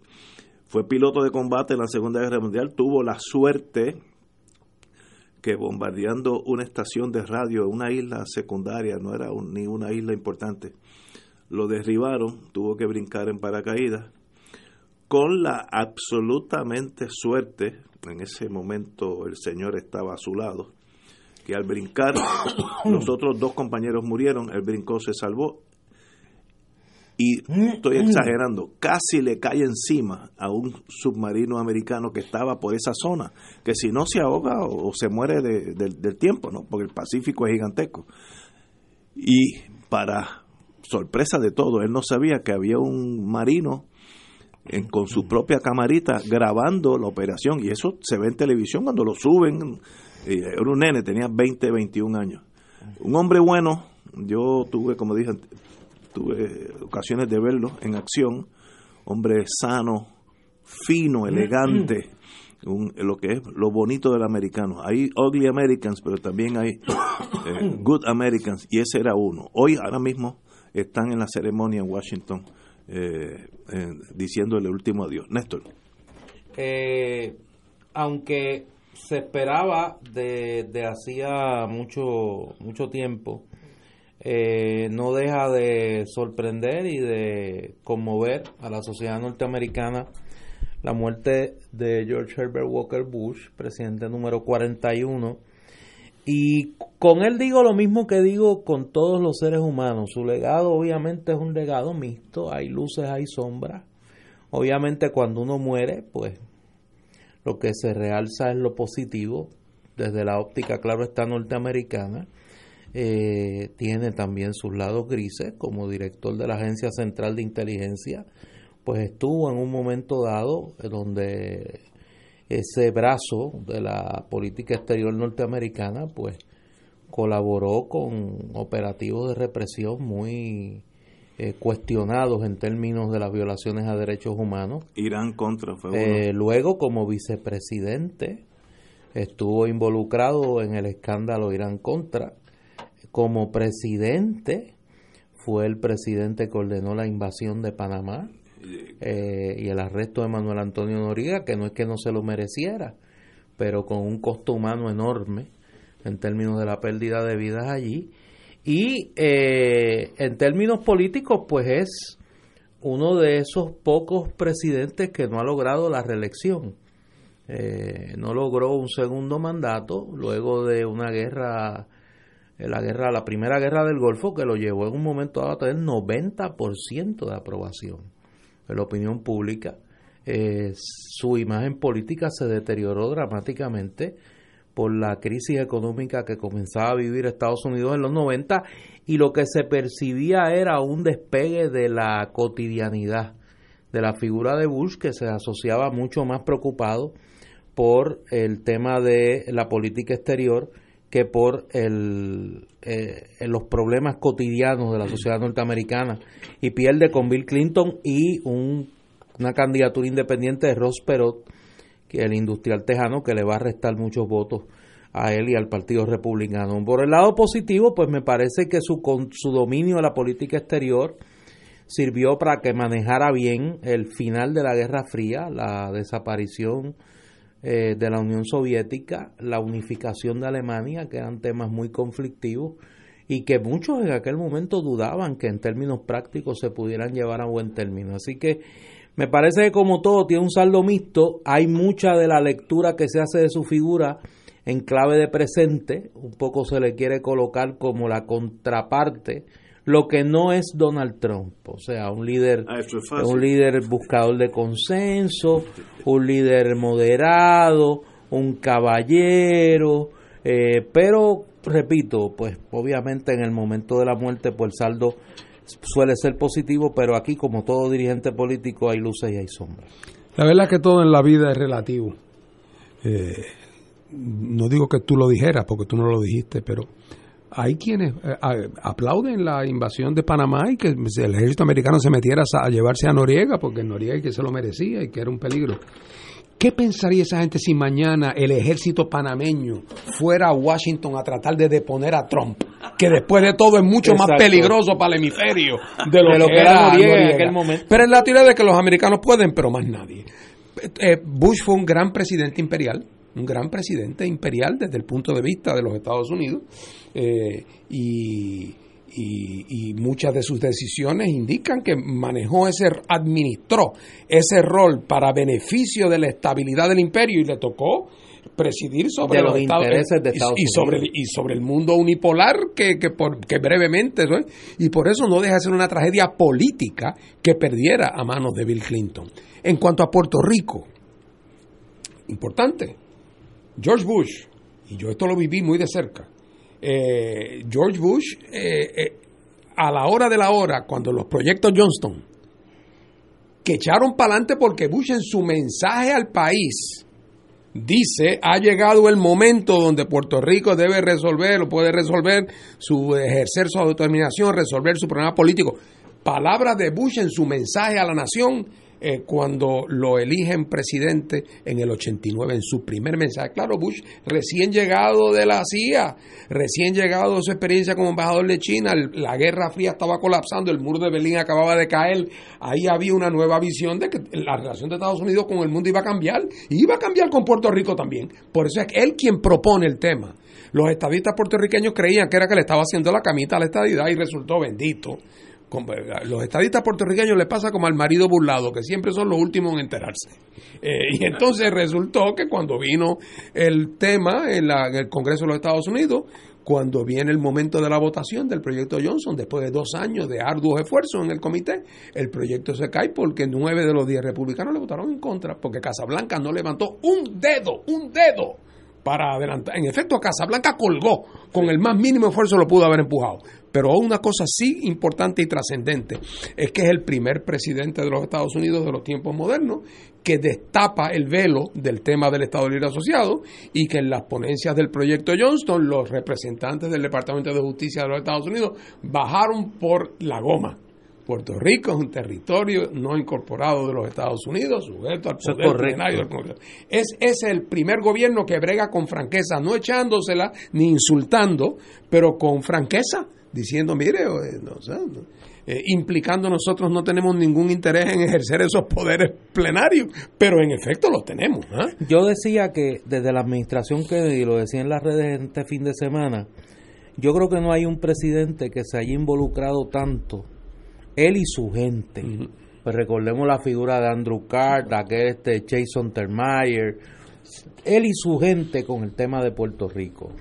Eh, tú mencionas el tema de los 80, antes de eso, del, del- del 89 al 91, antes de eso, cuando viene aquí establece una relación muy estrecha desde la década del 70 con Luis Ferré y Rafael Hernández Colón, luego con Hernán Padilla, con Julita Rivera de Vincentí, con doña Miriam Ramírez No, Ferrer. es por eso que cuando él en ese discurso en el 89 dice ha llegado la hora, los estadistas puertorriqueños Dicen, pensaban, "Ah, nos ganamos razón, la lotería". Con razón, este hombre va a deliver, o sea, por primera vez alguien no solamente promete, y resultó que, que sí prometió, pero fue resultó que le, le, le acabó serruchando el palo.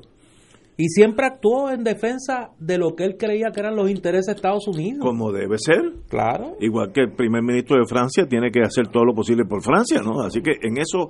Ahora, Menos Trump. no, no, que eso actúa de no, no, a no lo me que diga son eso los que- mejores no, intereses que- de Rusia, de Arabia Saudita Y y de- de, sus y de- negocios y de sus negocios. No necesariamente en ese En ese orden, no, por eso. Eh, George Bush me consta que tenía un, un amigo puertorriqueño que nunca suena porque él, él fue oficial de la Marina de Guerra eh, y luego se radicó en, en Washington, D.C. y por las razones políticas que fueron se hicieron amigos, tanto así que se visitaban, iban a estar juntos a Camp David, lo que sea. Eh, y voy a decir el nombre porque eso es a los que estuvieron en, en Washington en esa época lo sabemos, que es el licenciado Luis Guinot. Hoy escribió una columna en el ¿Ah, sí? periódico El Nuevo Día, sí. Pues Luis Guinot, él, luego, posterior, muchos años después, fue embajador en Costa Rica. En Costa Rica. Pero aparte de eso, 20 años antes de eso, era, era de los mejores amigos de confianza absoluta de un amigo, no de presidente ni republicano, de amigo de Luis. Y, y él, Luis Guinot, de, de esas personas admirables, low profile, el, el que no lo vio con George Bush ni sabe que eran tan amigos, porque él no, él no habla en ese sentido, así que en ese sentido, y ha, ha sido un abogado de triunfos extraordinarios Pues hoy publicó cosas raras porque tampoco es de, de publicar mucho en los periódicos de Puerto Rico. Publicó una columna en el periódico El Nuevo Día sobre sobre George W. Sobre George Herbert Walker Bush. Señores, tenemos que ir a una pausa, regresamos con Fuego Cruzado. Fuego Cruzado está contigo en todo Puerto Rico.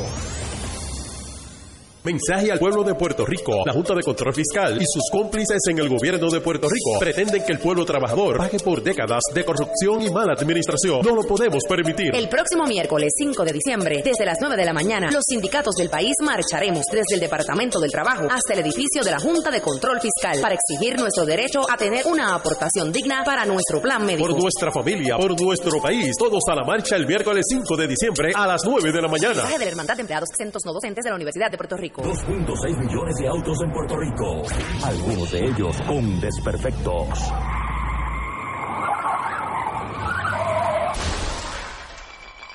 Autocontrol. Tu carro. Tu carro. Tu mundo. Lunes a viernes a las 11 de la mañana por Radio Paz 810 AM. Ven y disfruta de la espectacular gala de Navidad de Teleoro Canal 13 con Herminio de Jesús y su orquesta.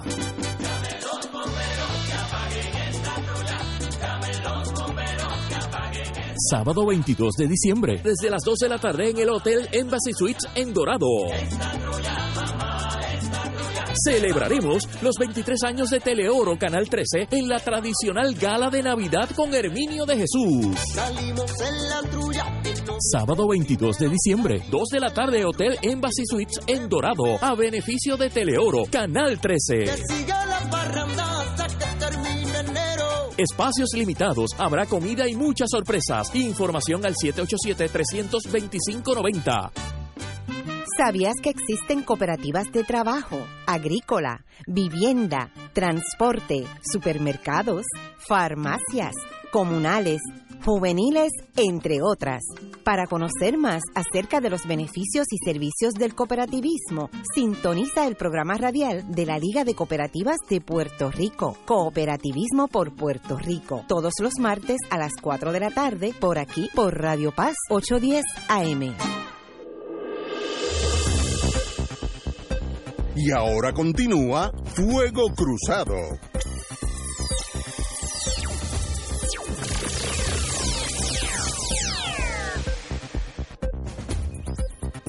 Señoras y señores, regresamos con Fuego Cruzado. Tenemos con nosotros oficiales de la Unión UITICE, sabemos todos los muchachos quiénes son. Tenemos con nosotros a Francisco Reyes y a Héctor Reyes, que nos van a decir algo que ustedes tienen algo el miércoles, si no me equivoco.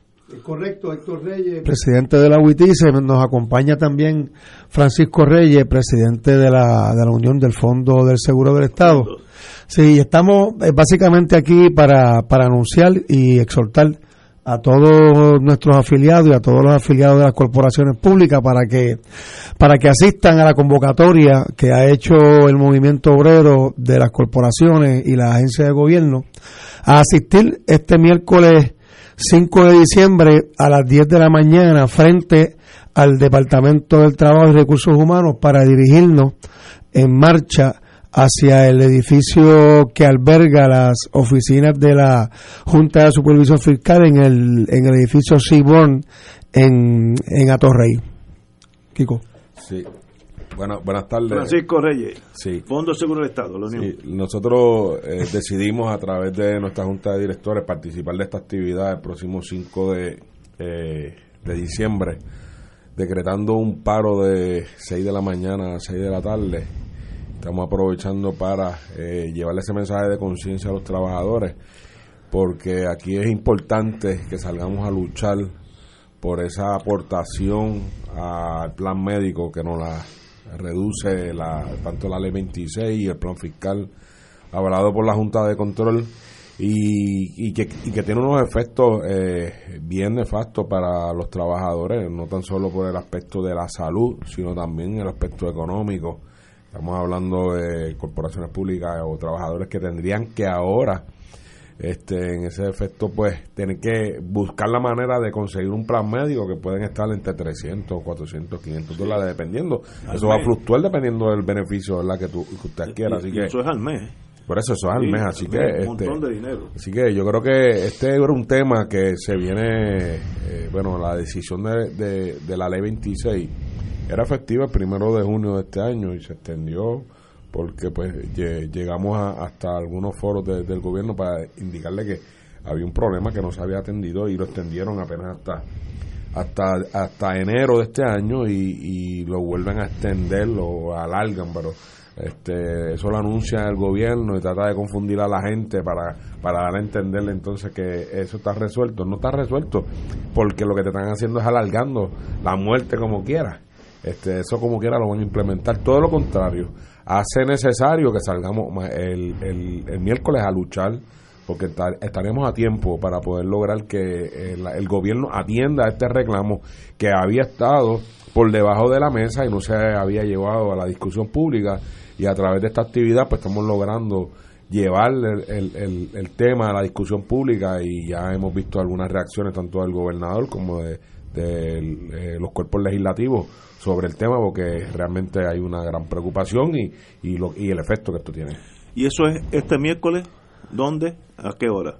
Miércoles 5 de diciembre, 10 de la mañana, al frente del Departamento del Trabajo y Recursos Humanos en el área de Atorrey y de ahí vamos a salir en marcha por la avenida Ponce de León hacia el edificio Simón que alberga la- las oficinas de la Junta de Supervisión Fiscal, que es a quien estamos llevándole este, este reclamo masivo de los trabajadores porque eh, eh, con esa reducción en, el, en la aportación patronal, pues es un es un es una rebaja salarial directamente al bolsillo de los trabajadores de los trabajadores quienes no hemos recibido aumentos de salario en los últimos 10 años y pues, pues eso nos afecta el bolsillo, afecta la salud del trabajador, afecta la salud de los familiares de los trabajadores y yo creo que ya los trabajadores del gobierno de Puerto Rico y sus corporaciones hemos dado ya bastante en esta en esta ecuación de, aportar algo para la para la cuestión esta de la deuda del, del gobierno de Puerto Rico, los cuales no tuvimos nosotros la culpa y estamos pagando los platos rotos por errores de otros. Pues amigos, eh, señores presidentes, Francisco Reyes del Fondo del Seguro del Estado y Héctor Reyes de la Vitice, un privilegio tenerlos aquí y la mejor de la suerte el miércoles. Muchas gracias. La Un misión recordatorio a lo- todos los que nos están escuchando. Hoy es la UITICE y los, y- y los empleados de la Corporación de Fondos de Seguro del Estado, pero a la larga, si no salimos todos, sí, van a, los van a ir cogiendo Uno. uno, a uno. Oye, Los van cogiendo yo- uno a uno. O sea que el que diga, "Ah, no, eso haya una gente que son un- unos unionados, eso no tiene nada que ver conmigo. Y entonces los cogen por distintos sitios. O es rebajando la aportación, o es rebajando la, el, el, el, el salario, o es quitando el bono. Es, hay distintas maneras y el objetivo siempre es el mismo. Saciar la sed eh, y el hambre de los eh, de los deudores que, que poco le importa lo que le pasa Precisamente, yo creo que eso es bien importante. Aquí el propósito de la reducción en- con, con todas estas medidas que a quien está tocando es a los trabajadores, en este caso de las corporaciones públicas o del gobierno en general, es para satisfacer el pago de la deuda. O sea, le están quitando al trabajador. Entonces estamos haciendo un llamado al gobierno, porque como se ha alineado a favor de los trabajadores en otros temas, ¿verdad? Este, en el bono, estaban hablando de que estaban eh, dispuestos a retar a la Junta con el asunto de la reducción a, a- a los pensionados. Pues en este tema nosotros estamos, estamos eh, exigiendo y estamos pidiendo al gobierno que de igual manera se exprese a favor de los trabajadores, ya que esto es un tema que tiene un impacto grande. Y algo bien importante también que queremos este, aprovechar, eh, decirle a los compañeros trabajadores que esta actividad se va a llevar a cabo con el mayor grado de seguridad en, en el área porque este hay, hay compañeros que de momento piensan, oye, pues van, van a marchar otra vez para allí, para, para la Junta de Control Fiscal y este mi seguridad. Eh, ya hemos trabajado ese asunto de la seguridad y le estamos diciendo a todos los compañeros, a pesar de que tiene un nombre, ¿verdad? Que dice Parrandón de los Trabajadores, realmente esto es una manifestación, ¿verdad? Y hay que darle la connotación que, que se merece. Lo único que le quisimos dar un, un- un término alusivo a la, a la época en la cual estamos viviendo, pero la realidad es que eso es una manifestación donde le vamos a exigir Claro, a lo mejor utilizando unos instrumentos como lo, como en el periodo navideño, pero le vamos a exigir y le vamos a gritar fuertemente al gobierno, a la Junta de Control Fiscal, que está bueno ya. Excelente. Señores, Mucho éxito. la mejor de la suerte. Éxito. Gracias. Gracias a ustedes. Vamos a una pausa, amigos. Fuego Cruzado está contigo en todo Puerto Rico.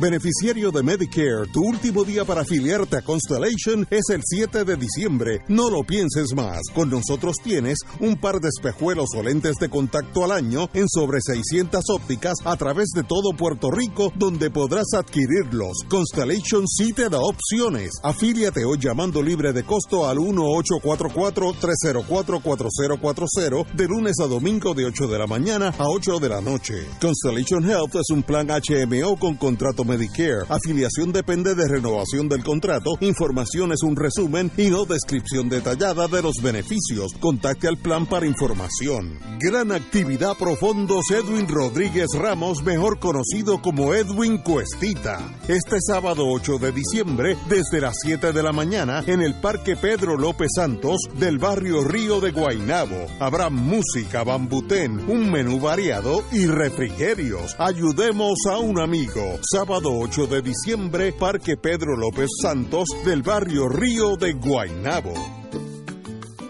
Todos los miércoles de 4 a 5 de la tarde le ofrecemos el programa Infoempresas y algo más. En este espacio entrevistamos a empresarios de la casa, prospectos y actividades que están haciendo el trabajo de llevar adelante la economía de nuestra isla. Y ese algo más es la integración a las 4 y 30 de la doctora Olga Meléndez con su espacio ¿Qué pasa en casa? Donde la comunidad es el protagonista y ella a su especial estilo les ayudará a encontrar soluciones. La cita todos los miércoles a las 4 de la tarde por el 810 AM Radio Paz y Radio Paz 810.com, donde ser mejor es posible.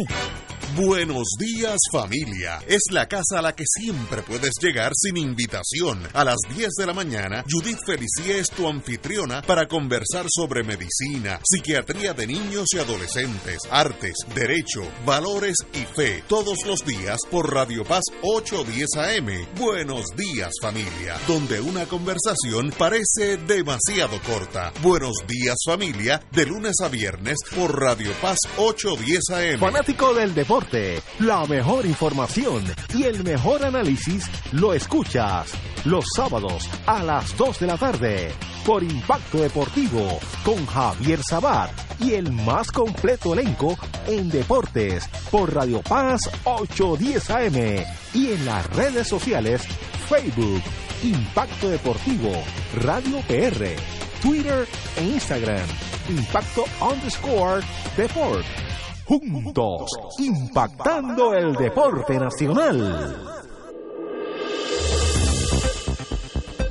Y ahora continúa Fuego Cruzado.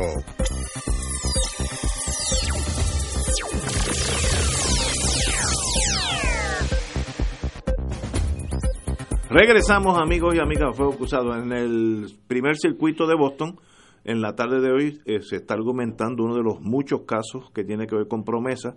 Si bien tengo entendido, estoy hablando de memoria, es Lautier, uno de los reclamantes, y tiene que ver más bien con la facultad del gobierno federal, del Congreso, de nombrar las personas que están en la Junta. Compañero, don Fernando.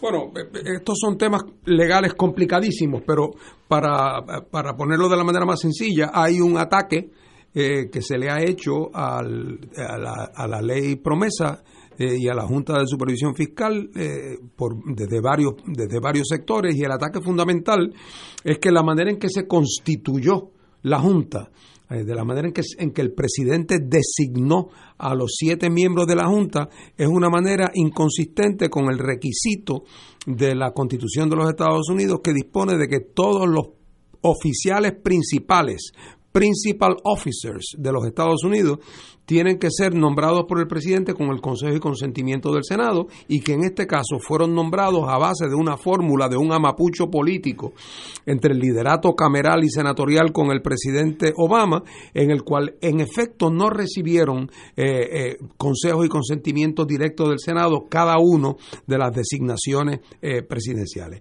El argumento del gobierno americano es que como se trata del ejercicio del poder bajo la cláusula territorial de gobernar territorio, el requerimiento de consejo y consentimiento del Senado para esas designaciones no es de aplicación. Eh, la pregunta práctica aquí, realmente la, que es importante desde el punto de vista de lo que puede pasar mañana, es qué pasaría si por alguna razón los tribunales fallan de que es inconstitucional. ¿Ah? Eh, ¿Qué pasaría?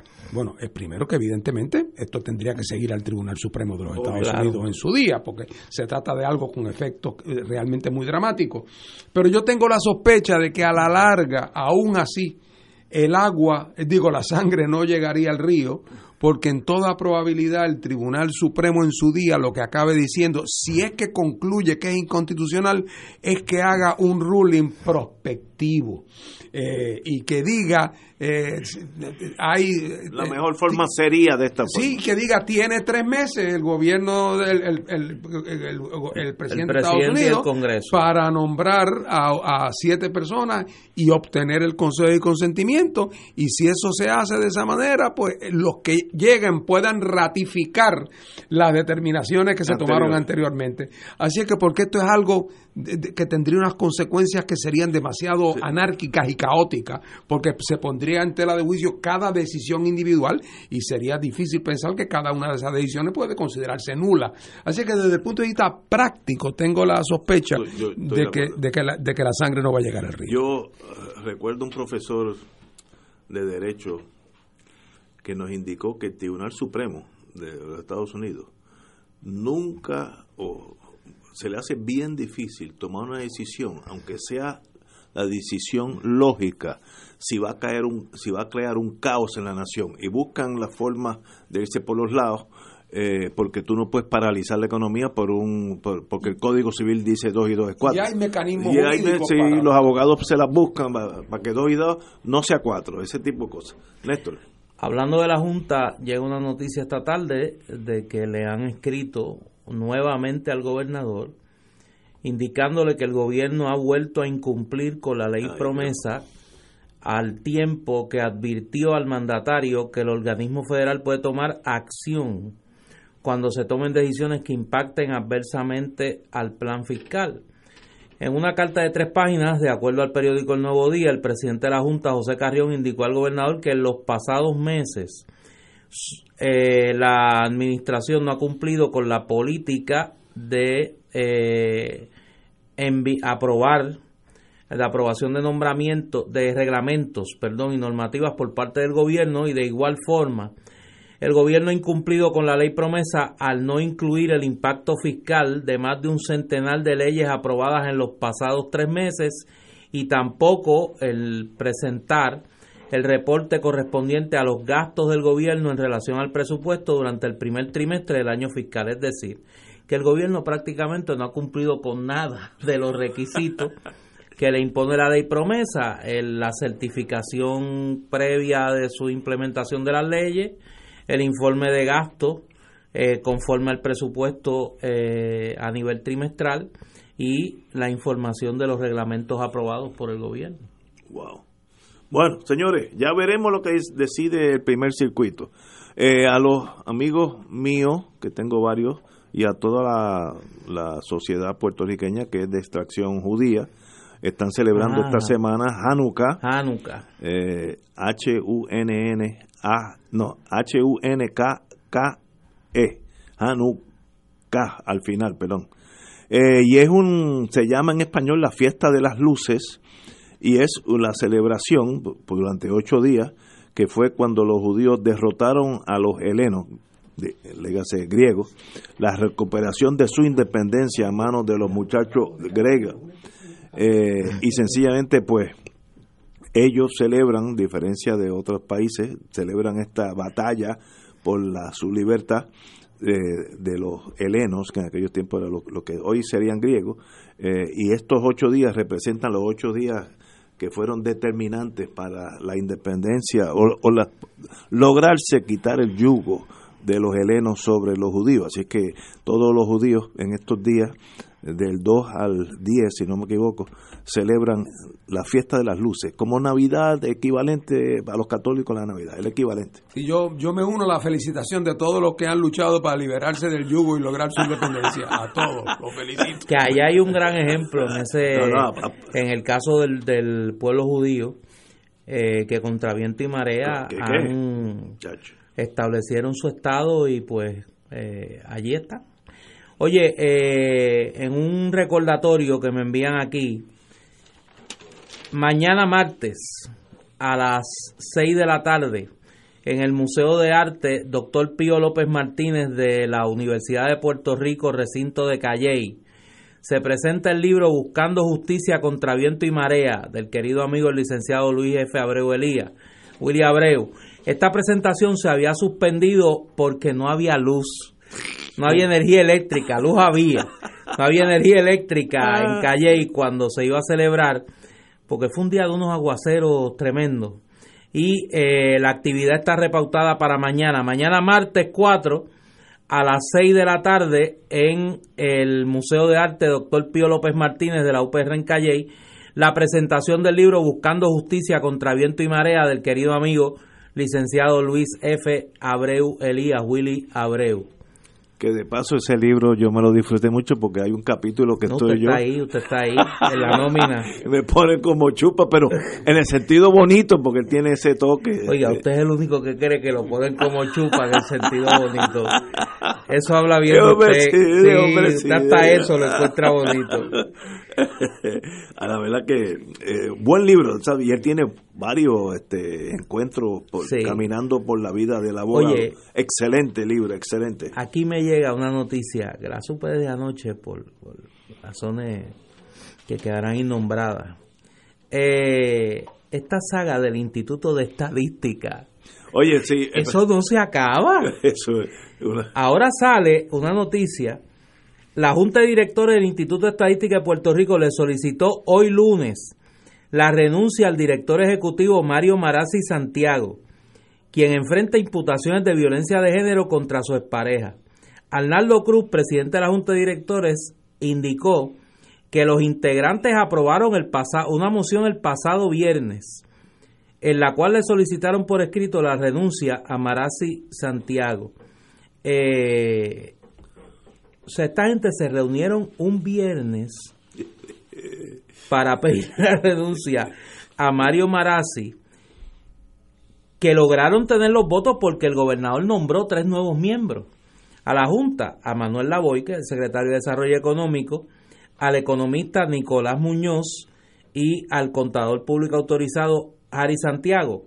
Los dos votos en contra fueron por parte del vicepresidente de la Junta, economista y amigo mío, añado yo, y colega en la Universidad Interamericana, el doctor Antonio Fernosa Bien, y la doctora en estadística y catedrática de la Facultad de Administración de Empresas de la UPR en Río Piedra, Marta Álvarez. Y ambos radicaron eh, un voto eh, explicativo. En la segunda votación, un total de seis de los siete miembros participaron y votaron a favor de la solicitud de renuncia de Marazzi, el miembro de la Junta que no participó fue el economista Fernó, quien, añado yo, como hombre prudente y razonable, renunció a su posición durante el periodo de votación ofrecido para el referéndum electrónico. Mira, esto, esto es eso una es una cosa. cosa- El nuevo presidente de la Junta es el secretario de Desarrollo, De Desarrollo Económico. Mire, señor, en todos los países serios del mundo, uno de los esfuerzos que se intenta hacer para beneficio del país es tratar de tener una fuente, una base de datos que sea confiable, en que se pueda conf- puedan confiar los de adentro y los de afuera. Y de tal manera que haya una, una confiabilidad real que y, y- y en Puerto Rico donde por tantos años nos hemos ya dado cuenta, los que no se habían dado cuenta antes, que hemos tenido un pobrísimo eh, sistema de, de- de- de reunir información fidedigna, que ahora cuando más la necesitamos, el gobernador, ¿a quién pone a dirigir eso? A la persona que tiene, por así decirlo, un conflicto de intereses. Porque el, el de Desarrollo Económico y Comercio quiere que todas las cifras sean rosadas, porque él está en una labor de vendedor, eh, y entonces esa persona no puede, no se puede poner, o sea, nunca tú le puedes preguntar al barbero si tú necesitas un recorte, porque siempre te va a decir que sí, que te hace falta el recorte. Entonces, el que el director de- del Departamento de Economía, de Desarrollo Económico, siempre va a querer que se le dé masaje a los números para que quede bien su gestión y para que quede bien el gobierno. Así es que se dispara en el pie cualquier gobierno que opera en contra eh, o que le resta credibilidad a una institución que debe tener el mayor grado de independencia posible en Puerto Rico o en la Cochinchina. Déjame decirte algo, si no, no voy a poder dormir. Eh, te voy a dar el mismo consejo que me da y voy a revelar una indiscreción. Mi hermano Antonio Fernó. Tú tienes un problema de expectativas. Porque tú empezaste, tú empezaste tu premisa con el argumento en todos los países serios. Pero vete ese elemento ahí. Mira, el, No hay el- manera. El equivalente en Estados Unidos sería el Government Accounting, eh, Accounting Office, que es el termómetro de la economía, de lo que está pasando, etcétera. Para explicarlo bien pedestre, imagínate que usted prende el carro, el carro prende, está perfectamente bien, pero nada en el tablero de indicadores se prende. Usted no sabe si tiene gasolina, no sabe si la- las gomas tienen aire, si la transmisión le falta aceite, nada, no hay indicadores. Pues usted va a guiar de aquí a San Juan, pero ir más preocupado porque usted, usted no sabe dónde está No, que quizás no llega. que tal no llega a San Juan. Y eso mismo es esencial. Puerto Rico necesita, no, no estoy diciendo que tiene que ser este señor Marazzi, puede ser Sí, Juan. Pérez, pero tiene que ser que cuando Juan Pérez tira un número, todo el mundo sepa, esa es la verdad. Algunas no me van a gustar.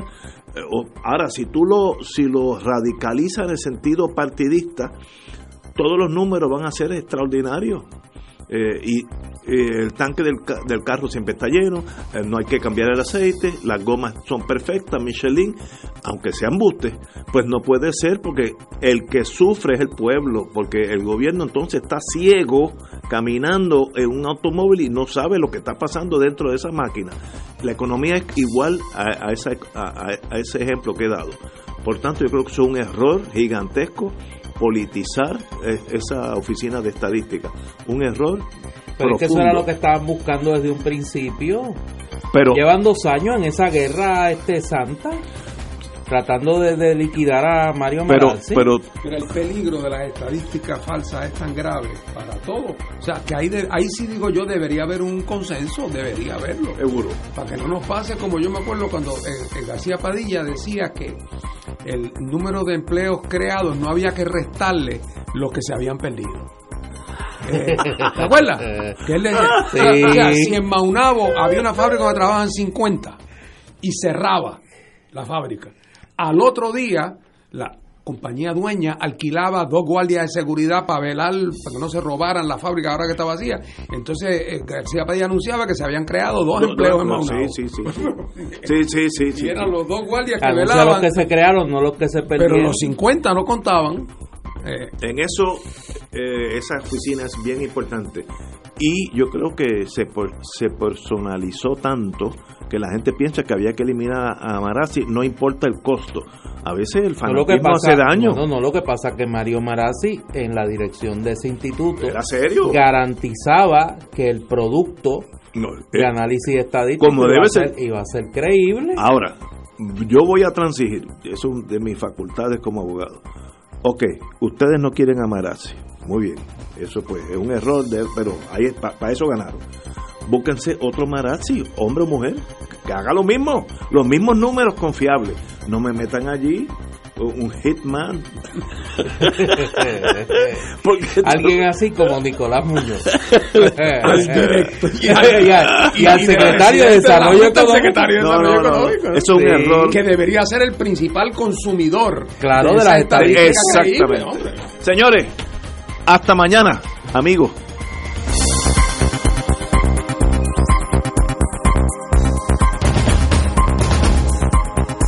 Esta emisora y sus anunciantes no se solidarizan necesariamente con las expresiones vertidas en el programa que acaban de escuchar.